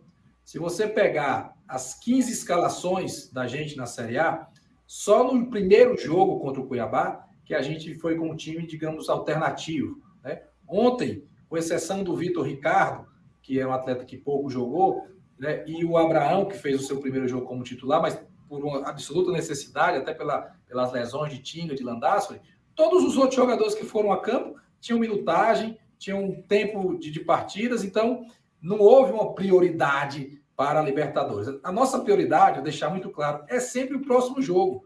Quais os melhores jogadores que a gente pode botar no próximo jogo? No jogo de quinta-feira, a prioridade é quinta-feira, no jogo de domingo, é o jogo de domingo. E assim a gente vem tratando. Então, às vezes se quer buscar respostas simples para problemas complexos. O nosso problema na Série A ele é maior, é um, uma questão que envolve calendário, envolve foco, envolve uma série de coisas, não é especificamente prioridade, como se a gente não estivesse dando a importância ao Campeonato Brasileiro. Sabemos que é importantíssimo, sabemos que é a competição que nos dá sustentabilidade financeira e o torcedor inteligente sabe disso, por isso se preocupa, por isso se angustia, porque quer que o clube permaneça nessa crescente de vitórias, de conquistas, de títulos que a gente teve nos últimos anos e sabe que isso passa pela Série A. Entendo a preocupação do torcedor, mas afirmo a vocês aqui claramente: não existe uma prioridade pela Libertadores da América. A prioridade é o próximo jogo, é que jogadores a gente pode colocar melhor naquele próximo jogo, levando em consideração também que por vezes um atleta ele é poupado de um jogo em função de estudo feito pela fisiologia que informa que o risco de lesão é altíssimo. Então, de repente, é melhor você não ter o atleta por uma partida por 45 minutos do que perder ele por 5, 6, 8 jogos com a lesão muscular. Então, a gente toma decisão também baseada nisso. Galera, vamos ir parando para ir comentando também, porque tá mutado, FT. Para comentar, porque é bem né? longo, é, porque é bem longo, tem oito minutos de duração, então a gente vai parar. Nesses dois tópicos, é, praticamente ele quase que não fala que precisa de contratação, né? Duas ou três contratações. Quase, viu, compadre? Foi quase. Quase. Ah, assim, Cara, vai, se... vai. Comentem, comentem aí, que aí eu depois eu, eu falo. Mas aí é se, né? Ele falou: é, se eu tiver que ajustar. Pô, pai, desculpa. Não é se não. Tá aí.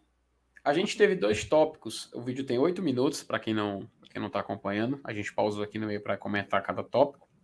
É, no primeiro tópico, que foi a introdução, né? Assim, eu vou dar minha opinião, tá? Eu sei que muita gente discorda. É, tem gente que vai. Eu, eu vou dar minha opinião, a gente vai lá, ah, tá passando pano, ah, tá falando isso aqui. Não, é, é minha opinião, opinião, tá? É. é minha opinião, bem claro. Eu acho que foi importante o reconhecimento e a meia-culpa. Tá? Porque, assim, o erro, qual seria o erro? A gente fala, errar é humano existir no erro burrice, a gente fala, né? O erro seria ele não reconheceu o erro, falar que não, que não está errado, que é, contratou que tinha que contratar mesmo, e é isso aí, aí seria errado. Aí eu acho que daria toda a munição para a gente criticar, atacar o Palmeiras. Só que eu acho que foi interessante a gente ver que real, realmente ele reconheceu que faltou contratar mais no primeiro, no primeiro Quase semestre. não reconhece, mas reconheceu. Mas assim, tinha que reconhecer, né? Tanto que ele falou duas ou três contratações, eu acho que seriam mais, tá? Eu acho que seriam mais. Também eu acho, acho. Seria, no mínimo eu acho que assim, Cara, era o número que eu ia falar. Em cinco Duas jogadores. ou três foi o que ele fez agora, mano. Otero, Lucas, Sacha e Thiago Galhardo. Cadê o zagueiro ainda? Reconhece.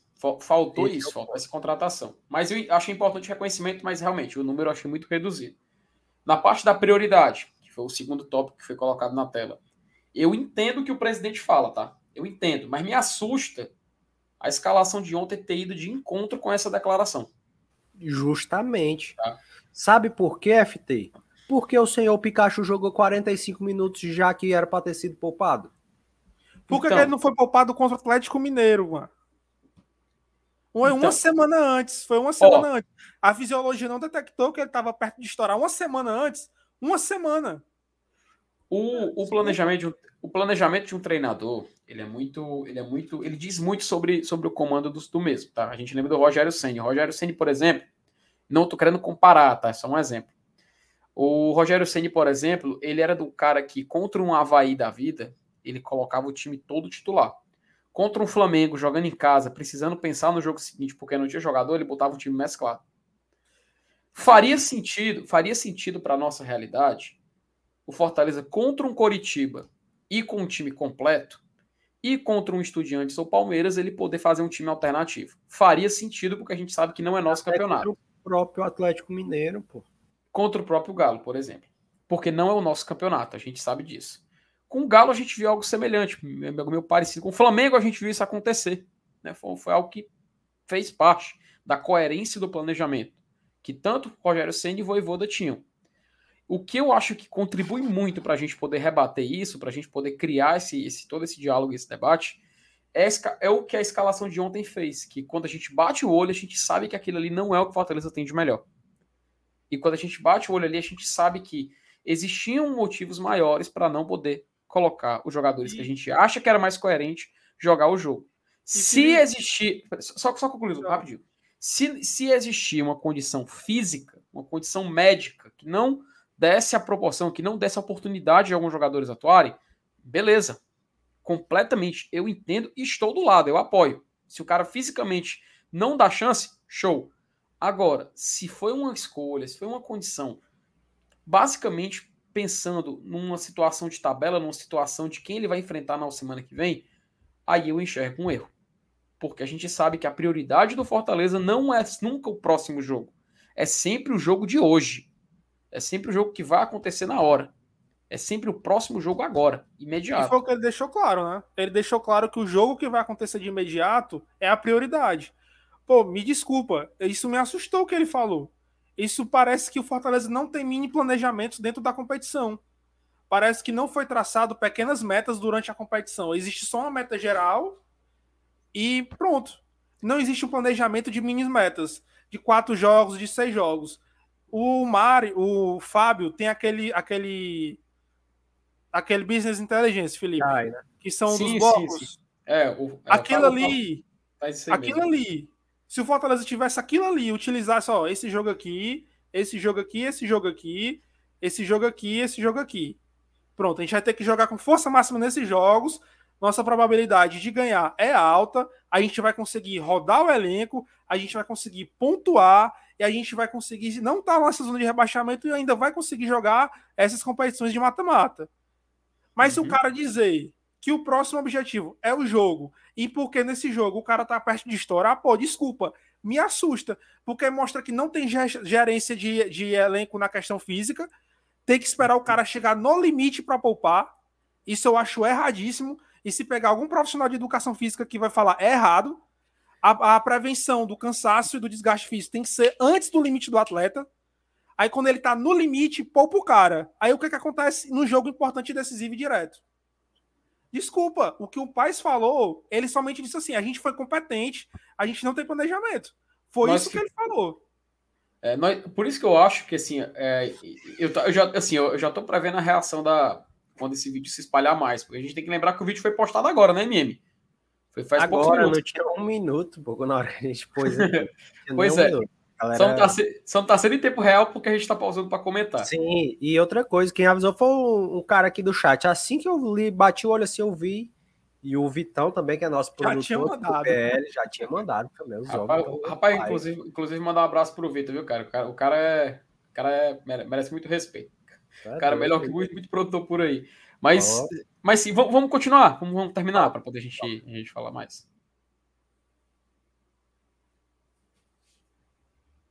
Falar do tópico torcida, né? A torcida, o que é que eu tenho que dizer para a torcida agora? Eu tenho que pedir desculpas por esse momento ruim, né? Ninguém queria estar tá vivendo isso, ninguém imaginou estar tá vivendo isso.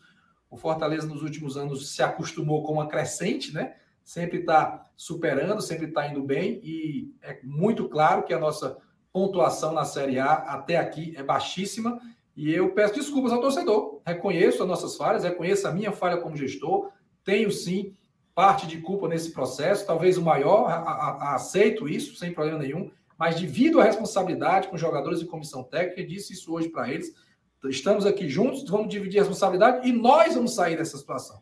Mas eu assumo, sem problema nenhum, a minha parcela, olho no olho do torcedor, peço desculpas, mas prometo trabalho, empenho, melhoria e confiança de que nós vamos sim sair dessa situação incômoda. Mas tenho aqui a humildade de vir ao torcedor, reconhecer o momento ruim mas também passando que jamais vai ser por falta de trabalho que a gente vai deixar de superar e vamos superar essa dificuldade.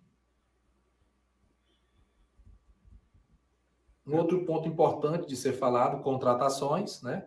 É, para a sequência, eu acho que o fato do Fortaleza estar contratando significa muito claramente que a gente acredita na plena recuperação da equipe na Série A. Entendemos que fizemos três bons movimentos de mercado até aqui: o Sacha, o Thiago Galhardo e o Otero, três jogadores de qualidade reconhecida que vão qualificar certamente o nosso elenco. Já temos um zagueiro fechado, deve ser divulgado até quarta, quinta-feira, e pode vir mais alguma coisa para qualificar o nosso time. Então, atuamos, a janela é, é algo diferente, é algo que travou um acerto mais rápido, um, um, um retorno de performance mais rápido do atleta contratado, vai ter que esperar aí a partir do dia 18 mas é, estamos ativos, confiando de que esses jogadores vão nos ajudar, com quem já está aqui, a sair dessa situação e terminar o ano no Fortaleza, na Série A e também em outras competições com bom êxito. E por fim, torcedor, imprensa, todo mundo que nos acompanha, quero dizer da minha confiança de que a gente vai sair dessa situação. E não é uma confiança por confiar, por simplesmente achar que vai sair, para querer dar uma palavra de incentivo. Não, é porque temos trabalho, temos equipe, temos comissão técnica, temos estrutura para isso, é, fazemos um trabalho ético correto e a gente sabe que quando segue a linha correta, as coisas vêm, as coisas acontecem. Estamos passando por um momento difícil de perder jogos de uma maneira assim que inacreditável. É, reconheço que o clube está tendo dificuldade de sustentar resultado. Muitos jogos nossos estavam na nossa mão e a gente deixou escapar ali por, por vacilo, por falha coletiva. Não vou aqui individualizar, a gente ganha e perde junto mas confie, acredite no que a gente está fazendo. Esse trabalho já mostrou ao longo dos anos que tem sim algum crédito para pedir isso ao torcedor. E não é só trabalho que eu vou prometer, é melhorar o trabalho, porque trabalhar todo mundo trabalha, futebol todo mundo trabalha, mas é qualificar, é entender onde a gente está errando, é reconhecer as nossas limitações, é ter humildade em muitos momentos para fechar a casinha e ganhar um jogo. Isso é importante, levar um pontinho a mais para casa, tudo isso a gente vai ter que fazer e peço a você que confie, que acredite, que apoie, que juntos vai ser bem mais possível a gente no final do ano estar tá comemorando mais uma Série A, batendo recorde de permanência da Série A na história do Fortaleza. Obrigado pelo apoio, recebo as críticas, recebo as situações que não foram agradáveis, vamos em frente, estamos juntos e vamos trabalhar para mudar essa realidade. Enfim, vai vir um zagueiro, né? Pronto, Milagres se, acontece. Para ninguém odiar, assim, para o torcedor que quer odiar o vídeo do início ao fim, porque tem, tem torcedor que é assim, tem pelo menos a notícia que o zagueiro quarta ou quinta-feira está sendo anunciado. É. Então, assim, se você odiou o vídeo inteiro, pelo menos esse esse esse recorte você vai ter que gostar, né? Assim, muita gente falando que é o Jeromel, muita gente falando que é o Adrielson. Eu acredito que seja o Adrielson. Mais provável, no, né? no esporte. É. Então, que venha, pô. O Adriano joga bem. Não tô, não tô cravando a informação, tá, pessoal? É o meu achismo. Mas, cara, assim, no começo foi bem mais ou menos, né? Essa, esse pronunciamento. Quase que não sai um erramos, quase que não sai um precisamos, precisar, precisávamos e precisamos de contratação. Mas, meu amigo, falou, falou, falou, falou, falou e ficou por isso mesmo, né? Reconheceu o mínimo, que era o erro, que erraram. Mas é, é isso que tem que fazer, pô. Vou falar o quê? Vou fazer um vídeo de oito minutos falando errei, errei, errei, errei, errei, errei, errei. Não.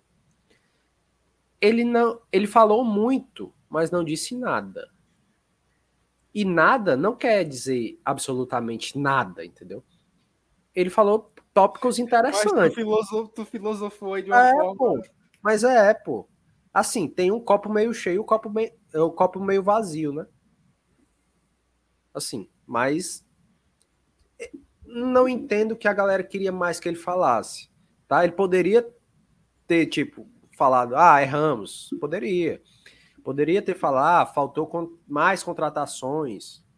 Ele falou, ah, reconheceu a péssima fase. O único ponto que eu tenho que discordo dessa parte é essa parte da, do desgaste físico. Para mim não é não, não explicou o porquê de Pikachu não ter começado ou não ter sido poupado em outro jogo. Moisés, é, Lucas Lima, entendeu? Isso para mim ficou mais não não tão explícito, digamos assim. Outras coisas bem normais, tá? Mas o parâmetro positivo desse pronunciamento foi que reconheceu um erro, né? Demorou um pouco para falar, mas reconheceu. É... Falou das contratações que teria. Engraçado foi do que, tivesse... que a gente falou ontem, né, Meme? Sim é, que ele tivesse, se não tivesse a janela, o primeiro ano que tem essa janela, né, que era liberado até certo momento do, do ano para fazer contratações, eles teriam feito duas ou três. Isso também para mim me pegou. Porque hoje a gente, qual, qual o setor que você olha assim e pensa, vou vai dar botar por dedinho, vou ter que botar por dedinho? Não, é foda. Ó, qual o setor que a gente olha assim e mais peca na, na partida inteira, qual é, Felipe? Me diga aí, qual o setor que mais peca? Cara, a gente pode citar três Não, só um, só um, só um, só, um. um. Ah, sem dúvida nenhuma, para mim é a defesa no final do jogo. Pronto. Sempre. E tu, Lucas, só um. Zaga.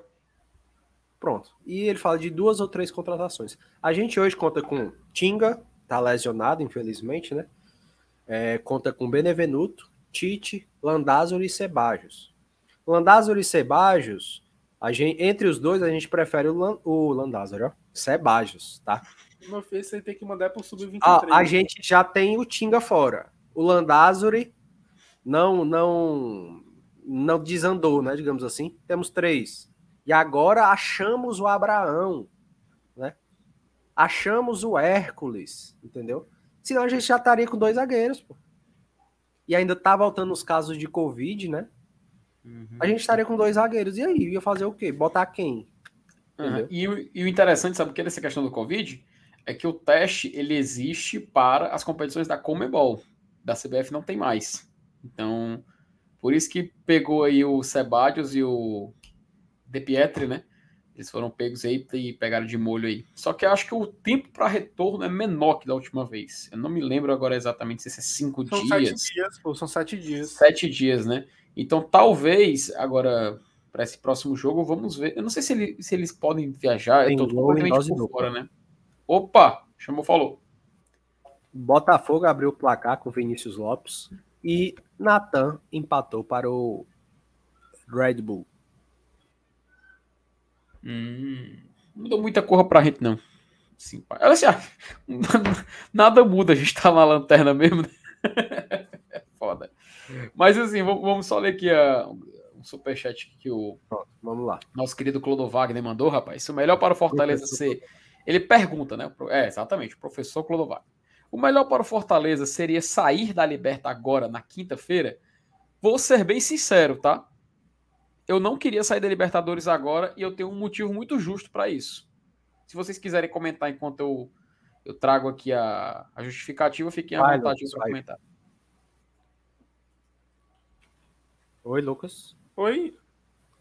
Ah, a pergunta do professor Clodovagner. Ah, sim, perdão, o melhor perdão, para fazer seria sair da Libertadores agora, na quinta? Cara, eu acho que, uma, eu acho que o melhor para Fortaleza é melhor, melhorar o desempenho. Independente se está ou não na competição. Mais uma vez eu tenho que falar. Uma coisa não é, não é para interferir na outra, cara. Uma coisa não é para interferir na outra. A prioridade desde o início da temporada, antes de começar a Libertadores, era o Campeonato Brasileiro. A nossa tragédia começou quando a gente foi inventar de poupar contra o Cuiabá. Aqueles três pontos contra o Cuiabá mudariam completamente a história do Campeonato Brasileiro para o Fortaleza. Na pior das possibilidades, hoje estaríamos com 13 pontos. Mas eu duvido muito que estaríamos hoje com 13 pontos se tivéssemos jogados a sério o Campeonato Brasileiro. E, assim, é, eu, eu, o pronunciamento do Paz, é, ele fez o papel dele como presidente. É, ele puxou a responsabilidade para ele, ele assumiu a responsabilidade, quase não assumiu, mas assumiu. É, tá aí contratando, tá tentando recuperar. Eu só tenho duas coisas para falar. A primeira foi na parte final, para ele, ele dizendo que a torcida tem que acreditar, que a torcida tem que, que chegar junto. Me desculpa, Marcelo, mas quem precisa chegar junto são vocês. A torcida não está devendo nada para o Fortaleza. O Fortaleza está devendo para sua torcida. É, por diversos momentos, nós, como torcedores, tentamos chegar junto, vamos, vamos botar um bom público, vamos incentivar, e eles não corresponderam. Precisa ser o inverso agora. Eles precisam corresponder para o público voltar a acreditar. E realmente o segundo ponto, o ponto que eu tô muito assustado, muito assustado, isso me deixou realmente muito assustado, foi ele abrir a boca e dizer que o, o mais importante é o próximo jogo. Me desculpa, isso me assustou muito, pô. Muito. Porque o mais importante não é o próximo jogo. O mais importante é fazer a do ponto, dos pontos. É isso que a gente precisa. E se a gente precisar poupar contra o Atlético Mineiro para ganhar do Coritiba, a gente tem que fazer, cara. Se a gente tiver que poupar contra Estudiantes de La Plata para ganhar no fim de semana, a gente tem que fazer. Me desculpa, me assustou muito essa ele, parada. Ele, ele essa usou parada esse termo. No próximo jogo, eu, assim, ele, ele pode ter sido muito infeliz na fala, mas isso me assustou Não, muito. Ele, ele usou ele usou esse termo foi para falar que sim, tamo, estamos de olho em tudo, né? Não só em um, não só em outro. Não necessariamente ele foi nesse ponto de, de seguir o mesmo que ele falou. Ele falou que hoje nosso foco é o que a gente está jogando, entendeu? Não vamos tipo descartar uma coisa ou outra, entendeu? Eu acho que é mais nessa, nessa pegada aí que ele falou, tá? Deixa eu zerar aqui os favoritos enquanto o Felipe dá a opinião dele aqui sobre, tá? O João Matheus fala: MM notou, eu dizendo que quando tinha lançado o pronunciamento. Foi eu. Na hora, assim, eu olhei logo o meu celular para as notificações, né? E muito obrigado, tá, João? É, de comentários e pessoas assim que o BLGT precisa, né? sempre avisando, sempre comentando com seriedade, né? Não esculachando a gente, né? Que a gente precisa de pessoas do bem também. O Laírton Mendes fala: não foi isso, mesmo. Ele falou, ele falou, tá misturando. Das duas ou três contratações que ele falou, que se pudesse voltar no tempo, isso sim fosse no início. Sim, sim, sim, desse jeito. Mas é porque o Tinga sempre teve esse histórico de lesões, né? Lucas, a gente falava no BL direto, desde o começo do ano a gente não tem um substituto para o Tinga. Uhum. E ele, infelizmente, tem esse histórico de lesões. Infelizmente, Foi... o Landázuri não correspondeu, né? Exatamente. O Landázuri, naquele momento, não, não tinha correspondido em nada. Então, Sebajos e Landázuri estavam no plantel já. Talvez fosse botar muitos os zagueiros, dois eu acho demais, por número. Sim, isso eu concordo. Mais um para ser titular. Porque o Tite, quando chegou, ele veio com status de titular, vocês lembram? Uhum. Ele botou, vestiu a camisa e pronto. Entrou. A gente precisa de um jogador desse jeito, pô. Que é pôr a camisa, matar no peito e sair jogando com tranquilidade, entendeu? E aí, Felipe, qual a sua opinião para a pergunta do professor Clodo Wagner? Tá mutado. E outra informação, o gol do Red Bull foi anulado, tá? Ih, rapaz, olha aí. Enfim, né? Só, só para responder, não é, não é que assim, eu, por que, que eu acho que não seria melhor sair agora? Por uma simples, uma simples questão. Dinheiro. E tá aqui a justificativa. Teve um vídeo que a gente fez no, no GT, mas. Opa, só tirar aqui. Que a gente fez no GT, que eu fiz, que era sobre as cotas da Libertadores dos 22 e valor aproximado. Fortaleza, por jogar a fase de grupos, ganhou 3 milhões de dólares, que na cotação atual, aproximada, né? Não é exata, aproximada foi 15 milhões de reais, 15 milhões e meio. Por jogar as oitavas, ele faturou 1,05, ou seja, 1 milhão e 50 mil dólares. E faturou, na cotação do real, uns 5,5 milhões. Se ele passar do Estudiantes, lembrando, esse é por jogar a fase, tá? Se ele passar do Estudiantes, se basta o Fortaleza, sei lá, 1 a 0 na quinta-feira, Fortaleza bota quase 8 milhões no bolso, velho. E eu não vou mentir, não. Eu queria passar de fase por causa disso mesmo. Era por causa do dinheiro. Muito por causa do dinheiro também. Eu acho que a é o principal motivo de tentar a gente, quando a gente vem conversar, é claro, tem a glória, tem o, a história que você está fazendo, tem o, o, patamar que você se coloca, que você, você chega na fase onde o time nordestino mais longe chegou na história da Libertadores, ou de competição internacional de primeiro patamar. E sem dúvida nenhuma, isso é gigante. Mas, pô, velho, você ganhar 8 milhões de reais, para mim vale muito a pena. Se, se, se é pro Fortaleza trazer 1 a 0 da Argentina, para ganhar 8. Bom, o jogo, se você vencer, você traz 8 milhões no bolso. Fechou. Na hora, meu na hora. E ali embaixo eu botei até aqui o que a gente conseguiu arrecadar, que são foram 4,5 milhões de dólares, mas se a gente passar, ele é quase 21 milhões de reais. É isso que a Libertadores até o momento premia ao Fortaleza por ter chegado nessa fase, por estar disputando. 0x0 quero... é pênalti, FT? 0x0. Não, não. Ah, 0x0 ah, é pênalti, é pênalti. Não tem mais, não tem mais gol fora. 1x1, 2x2, 3x3, tudo é pênalti. Essa é, a primeira, essa é a primeira edição da história da Libertadores, assim, história recente, que não tem mais o gol fora, tá? E o gol qualificado ele foi retirado, ele tá seguindo o padrão também da UEFA. Então, que é Se for muito pai esse negócio de gol Valeu tu é doido, mano. 2020 a gente viu como é que foi, né? 2020 a gente viu.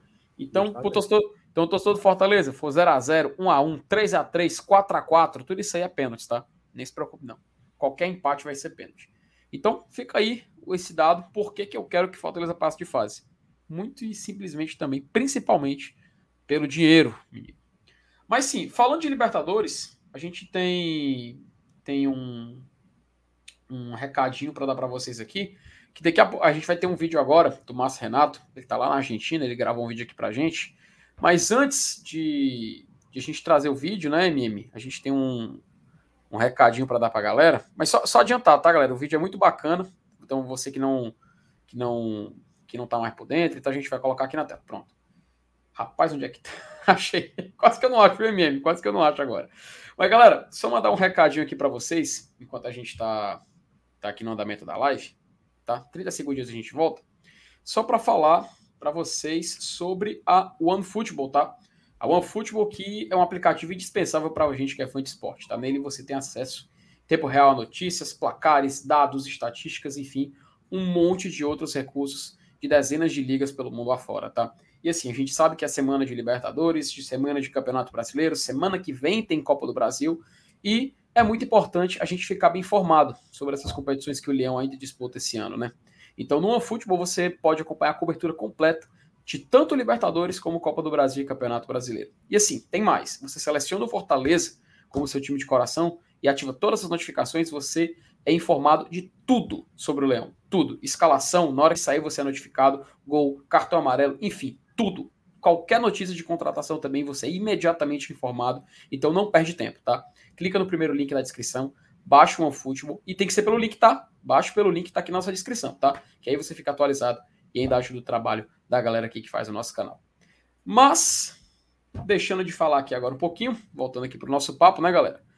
Vamos conversar aqui sobre Libertadores, afinal... Reclame do Plim Reclames do Pipim. a, a finais de semana de Libertadores. E a gente tem um vídeo aqui do nosso. Opa! E a gente tem um vídeo aqui do nosso querido Márcio Renato. Vou colocar aqui na tela aqui o vídeo dele. Ô, oh, cara lindo, viu, rapaz? Olha a cara dele. Foi, foi, foi, a abelha, foi? Rapaz, foi logo um enxame, viu? Porque, ô, coitado, rapaz, imagine você. Eu não vou falar dele, não. Ele, não ele, tá ele, tá, ele tava melhor quando ele tava aparecendo o, o, o, o Piu Piu Pistola, mano. Não, Paulo não não fale, não fale, não fale do bichinho, não, por favor. Fale do bichinho, não, por favor. E, ó, outra coisa, ó, a pessoa vai pro sul, né? Pro, pro sul, para esses locais mais frios, né? Argentina, ali para Rio Grande do Sul, Paraguai, né? Cara, a pessoa fica mais bonita, ó. O MR aí, ó. Chega tá brilhante, né? Ó. Tá vendo o aspecto do homem? Cor de gente fina, né? Rapaz, chega deu uma. Ó, o brinquinho que ele usa, chega ficou deu um tchan, rapaz. Na... Ó, e outra coisa, ó, vocês prestam atenção que o MR, o MR tá cercado porque ele é uma estrela agora. Aí, ó. Tem cerca ao redor do MR. Uhum. Olha só, ele tá dentro do cercadinho. Rapaz, tá aí, viu? Aí, de, de, frente para Casa Rosada. É legal isso aí. Para Casa Rosada. Vai. Vamos lá, vamos dar o play aqui no vídeo aqui. Meu, meu cara, meu PC travou agora, mas voltou. Agora dá certo, vai.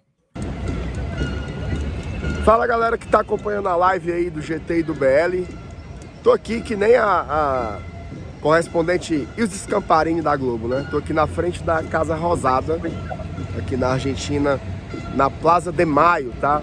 Falar um pouco sobre o que tem rolado, né? Ontem Fortaleza enfrentou o Curitiba na capital paranaense, estive lá presente no estádio Couto Pereira. O time entrega entrega aqueles pontos de uma forma vexatória, né? O empate ali. O empate não seria um ótimo resultado é, é, por conta da nossa classificação, mas pelo contexto, né, de como o primeiro tempo ele foi absolutamente desastroso, escolhas péssimas do Voivoda. A proposta mesmo tática do Fortaleza foi muito equivocada no meu modo de entender para se jogar um, um, um, confronto como aquele contra, contra o Curitiba.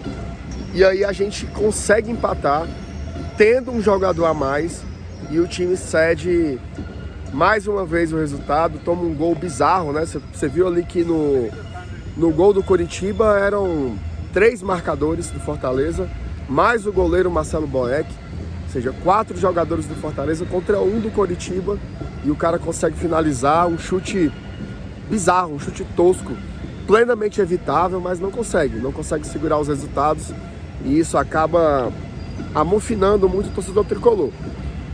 Chegando aqui em Buenos Aires, ainda não encontrei ninguém da torcida, então a gente muito provavelmente vai ter uma ocupação bem menor né, do que foi tanto em 2020 em Avedianeda, como que foi esse ano mesmo ali em abril, lá no Monumental de Nunes. É óbvio que tem muita gente chegando ainda amanhã, tem gente chegando na quarta-feira também. Lá em Curitiba eu conheci gente que estava vindo apenas na quarta. O Saulo e a Thaís só vão chegar nessa terça-feira, então, é, é, enfim, eu acho que se der umas 500, 600 pessoas já vai ser muita gente. A gente vai continuar cobrindo aqui o dia a dia. Na quarta-feira vamos fazer a entrevista coletiva de pré-jogo lá no hotel do Fortaleza, tá? O, quem vai dar a coletiva vai ser o goleiro Marcelo Boeck e a gente vai fazer as perguntas que são necessárias para entender um pouco esse momento, né? O torcedor vive com um sorriso amarelo, né? Esse era para ser um, um momento épico e para a história do clube de fato é, para a história do futebol nordestino de fato é, mas para quem está vivendo exclusivamente o tempo presente, você tem que combinar nessa né, esse momento tão especial, tão característico com o tempo de hoje, que é uma lanterna bizarra no ano de maior orçamento da história do Fortaleza.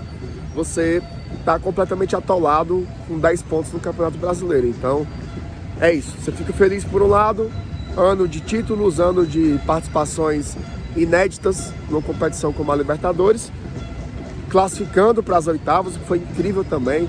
Traz o jogo vivo aqui para a Argentina, mas o torcedor está meio angustiado. Qualquer um que pega aí as redes sociais, ele vai ver que tem diversas opiniões distintas sobre a Libertadores. Tem gente achando que já é para abandonar e ficar apenas na Série A, que a Libertadores está dando prejuízo. Tem uma outra linha também que diz o seguinte: ó, a Série A já era, não tem mais jeito, já está rebaixado, foca nas Copas para tentar fazer dinheiro, fazer caixa para jogar uma Série B ano que vem. Ou seja, o torcedor está pensando em tudo menos no que seria esse jogo de quinta-feira contra os Estudiantes. Momento difícil, momento delicado. A gente que vem cobrir isso aqui sente isso, né? No, no comportamento, pela, pela forma como o torcedor encara. Ontem foi mais uma noite dolorida para todo tricolor. Então, fica aí, né, um pouco dessa, dessa reflexão também. Lembrando que todos os dias estão saindo vlogs aqui no Glória e Tradição. Acompanhe, acompanhe aqui o nosso trabalho que está sendo uma cobertura muito legal, tá? Deixa um beijo para vocês aí que estão em cadeia BLGT. Deixem um like aí e a gente vai continuar mandando materiais em tempo real. Vamos receber o Fortaleza também no aeroporto, tá? Na terça-feira eles chegam no aeroporto internacional aqui de Buenos Aires e você não vai perder nada acompanhando aqui no Glória e Tradução, tá bom? Um abraço para todos. Saudações tricolores e vejo aqui mais um pouquinho aqui da Casa Rosada. Valeu, gente. Um abraço. Tchau, tchau. Tá aí, aí né? Pronunciamento. Oh, o, o MR, o Dudu, o Saulo e a Thaís poderiam entrar numa live, né? Comendo um bife de chorizo com papas fritas. Né? Diretamente lá conversando. Um chorizo tem seu valor, viu, pai? Pois é, pô, já pensou? Ia ser ostentação total live. E a gente vinha com o nosso pão com ovo, né? E enquanto eles lá, patrão, assim. Tapioquinha com manteiga. patrão, patrão hoje, hoje tá na, na Argentina. Né? Os funcionários que estão trabalhando, né, hoje. É, rapaz, e, e, vou, e, vou, e vou dizer mais, viu? Tanto Saulo como Dudu Damasceno, vocês têm que respeitar muito a família GTBL, tá? Estamos aqui segurando o é. barco e numa semana que tá começando um pouquinho complicada. Pô, um e a gente já tá, pessoal, com uma hora e 36 de live, viu? Isso. Pra isso. quem achou que a gente só ia ficar aqui uma hora, meu amigo, o assunto ainda não morreu. Pô, é. tá muito massa. É. Pois é. Pra, e, e é, sim, a gente já entrou nesse tema de Libertadores. Para quem não sabe, o Estudiantes ele jogou agora à noite, que no, agora no Campeonato Argentino, ele foi derrotado por 2 a 1 para o Arsenal de Sarandi. Tá? O Estudiantes que também, assim, assim, é claro, não do nível do Fortaleza, né? Mas ele também passa por uma, por uma situação assim meio, meio chatinha, se assim que a gente pode dizer, né? Ele vem, já vinha de duas derrotas antes de enfrentar Fortaleza, empata aqui na capital, estava perdendo o jogo, como a gente bem lembra, e perde novamente para o Arsenal de Sarandi. Então, realmente, a situação deles está tá ficando complicada pelas bandas de lá. Então, esse jogo de quinta, sem dúvida nenhuma, vai ser um combustível tanto para Fortaleza se conseguir a classificação, para poder se recuperar no brasileiro, e seria também para os estudiantes para ele se recuperar também no Campeonato Argentino, assim como também passar de fase, que é o grande desejo. Para eles é normal passar de fase. O time já é tetracampeão da Libertadores. Inclusive tem um título já nesse século. E para o Fortaleza é algo inédito para quem não quer fazer história, pelo menos pense no dinheiro, meu amigo. Vai ajudar bastante para a gente. É, vocês tem mais um superchat aqui do Ramon Oliveira. Né? Ele, fala, ele fala o seguinte: desse valor aí, que é daqueles 7,7 milhões, né? Você tira pelo menos um milhão para o aluguel do avião e de volta. E ainda resta 6,7 para pagar uma ou duas contratações boas, né? Assim, a classificação na MM, ela cobriria, cobriria o prejuízo que o Renato Kaiser deu ao Fortaleza, né? Eu acho que a gente pode dizer dessa forma, hein? Tô mutado. Cara, assim, desse valor aí, infelizmente, né?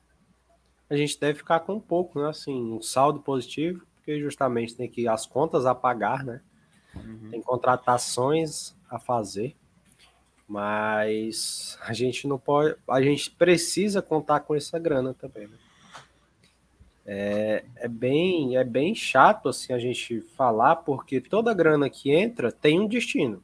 Não vai ficar saldo sobrando em nenhum momento. Ainda tem luvas, né? Por exemplo, quer trazer um cara, fala com o empresário, aí tem que pagar as luvas do jogador, que é praticamente um meio salário, um salário, né? O cara quer receber antes de assinar o contrato. Aí o jogador, o, o clube paga a hospedagem do cara, o clube paga a moradia do cara, né? O clube tem várias despesas com um jogador só. Para quem não sabe, Fortaleza paga tipo um, um aluguel, né? Nas casas dos caras, tipo auxílio moradia, digamos assim. Para todos, né? para todos que vêm de fora. Uhum. Quem, mora, quem, que quem, já, que quem era- é cearense e mora, já morava aqui não, não, não chega ao mesmo nível de porcentagem de quem mora fora, entendeu? Não pega essa garapa, né? É, não pega garapa. Então, é um dinheiro que não fica saldo positivo. Sempre tem alguma conta a pagar, sempre tem alguma coisa a fazer. Infelizmente ou felizmente, a gente precisa sim dessa grana. Se passar na Libertadores, vai ser maravilhoso. Vai ser uma grana que a gente não estava esperando. Vai poder fazer mais coisas ainda do que o contado, digamos assim, né? Cara, sei lá. Essa- eu acho que tem um momento também que a gente deveria já. Não que desiste dessa temporada, mas disse que acredita ainda, que vai tentar. Mas eu acho que também ele tem que, como gestor, eu acho que ele deveria ter a. Pelo menos o pensamento também já na próxima temporada. Pelo menos ter duas possibilidades, uma de permanência e outra com esse descenso. Eu acho que já deveria ter essa, essa meta traçada. Deve ter, né? Assim, eu só espero muito que o desnível técnico não, não aconteça tanto, caso o pior aconteça. Que a gente consiga pelo menos fazer um bate-volta, embora seja muito difícil. É isso, né? E aí, galera, mais alguma coisa a falar? Vamos falar. Acho que, acho que é. Assim, acho que conseguimos tirar o saldo de hoje, né? Já, ainda teve o pronunciamento do Paz, né? Conseguimos É. falar sobre brasileiro, jogo Curitiba, a gente conversou com a galera, trocou muita ideia. Le- Lemos muito chat hoje, tá? Sim. Então, a gente co- conseguiu favoritar muitas mensagens aqui no, na medida do possível, porque tá com dois chats, tá? O chat do BL e do GT ao mesmo tempo. A gente conseguiu aqui fazer uma- um apanhado geral. Mas eu acho que fica por isso mesmo, né, galera? Assim, a gente conseguiu tirar Por hoje só, né? por hoje lá, só. Só. E amanhã, Fortaleza viaja rumo à Argentina, Período da Curitiba. tarde. Isso. Tem, tem, tem alguma informação mais específica, MM, sobre essa Cara, viagem? específico mesmo é que Sebajos e Valentim de Pietro viajaram. Boa. Sim, viajaram a caminho para se encontrar com a delegação, acredito. Né? Hum. Então é isso aí. Um amigo meu parece que pegou o mesmo voo que eles, sabe? Aí Cara, uma pergunta, uma pergunta para vocês, bem rapidinho, para a gente encerrar a live. É, o Sebastião che- chegando, condição de jogo, vocês colocariam ele no lugar do Tite? Fariam uma trinca de zaga com Abraão, é, Benevenuto e Sebastião? Ou vocês acham que ficaria uma defesa muito, muito juvenil para um jogo tão grande? Ó, Eu vou... não sei se dá para ver. Dá, Dá, dá pra dá ver, dá pra ver. Deixa eu ver. desligar aqui a. Dá, dá, dá pra ver. O Sebadios aí na foto acima e o De Pietri ali logo ao lado. Isso. Uhum. Ó, Lucas, vou te responder. Eu faria, mas eu, eu tenho certeza que não vai ser assim. Tenho certeza que- Infelizmente, né, cara? Tenho Infelizmente. certeza, é, eu tenho certeza que vai ser Tite, Benevenuto e Sebadios do lado direito. Sebadios, Infelizmente. Sebadios à disposição é esse desenho que a gente vai ter. Ah, eu acho que é- eu acredito no Abraão também, tá? Será? É um jogo muito decisivo, né, cara? E pior assim, que a fase do Tite não ele, credencia. ele, ele costuma fazer isso, pô. É, ele costuma, tipo assim, a Ele fase do Tite. Hércules, ele botou. Ó, lembrem-se que ele colocou Hércules na Libertadores. Verdade. Lembrem-se que ele colocou Abraão na Copa do Brasil. No E finalzinho. o né? Abraão já deu um pulo para titular. Não é um jogo de tanta expressão, mas era um jogo importante. Uhum. Entendeu? Talvez esse jogo Eu tenha até um pouco menos de peso, né, né gente? Assim, para colocar esses caras. O que vier é lucro. Não, A mas gente- como, como um pouco, como um pouco de peso, mano, é uma, uma oitava de final de decisiva Eu de sei, mas entendo o que eu tô querendo dizer, Felipe. É, nós não somos o favoritos do grupo. É, Hum. O time não passa por um bom momento. É, talvez seja a hora também de testar um jovem jogador que possa dar uma resposta diferente do que vem acontecendo, entendeu? Hum. É, eu acho, eu acho, eu acho que seria muito válido uma defesa com Sebajos, Benevenuto e Abraão. Para ser bem sincero, seria uma defesa muito justa. Até pelo que eles vêm desempenhando dentro de campo. É. Beleza. Se a, ó, a galera falando, ah, o que o, o Paz falou, o que o Paz falou. Galera, a gente colocou aqui o depoimento do, do Paz, tá? E a gente pausou um pouco e tentou debater, né, à medida do possível, do que ele falou. Volta um pouquinho a live aí, você vai encontrar, tá bom? É, então, eu acredito que por hoje é só, né, galera? É, é bem, bem, bem boa a, a live de hoje. Foi uma hora e 44 minutos, quase duas horas de live. Pô, muito obrigado pela audiência. Praticamente foi mais de mil pessoas simultaneamente nos dois canais, praticamente na live toda. Agora deu uma caída, acredito por causa do horário, já vai dar às 10 horas, né? Eita! Então, foi muito boa, tá? É, amanhã a gente está de volta, né? Eu acredito Essa. que nós três novamente. Ou então, será? se ela vem, não sei, a gente vai combinar ainda. Mas será no BL às 20 horas, no GT às 20 horas, segue tudo dessa mesma forma durante toda a semana. O pré e o pós-jogos também serão em cadeia, então essa semana a gente vai fazer tudo juntinho porque a gente está contando com a equipe reduzida, né? É. É, mais da metade do GT viajou, o Dudu viajou aqui pelo nosso lado. Então, a gente vai seguindo juntos nesse caminho, né? E contamos com a ajuda de vocês, com certeza, tá? Uhum. É isso aí. Então, galera, agradecer a presença de vocês. Lucas, obrigado por ter colado. MM, obrigado por ter colado. e aí amanhã a gente volta. Amanhã vai ser horário? Meu horário, é. Pode, deixar eu, pode deixar que eu encerro aqui, viu, MM? Então, valeu, pessoal. Obrigado, galera. Boa noite. Até amanhã. Um abraço. Valeu.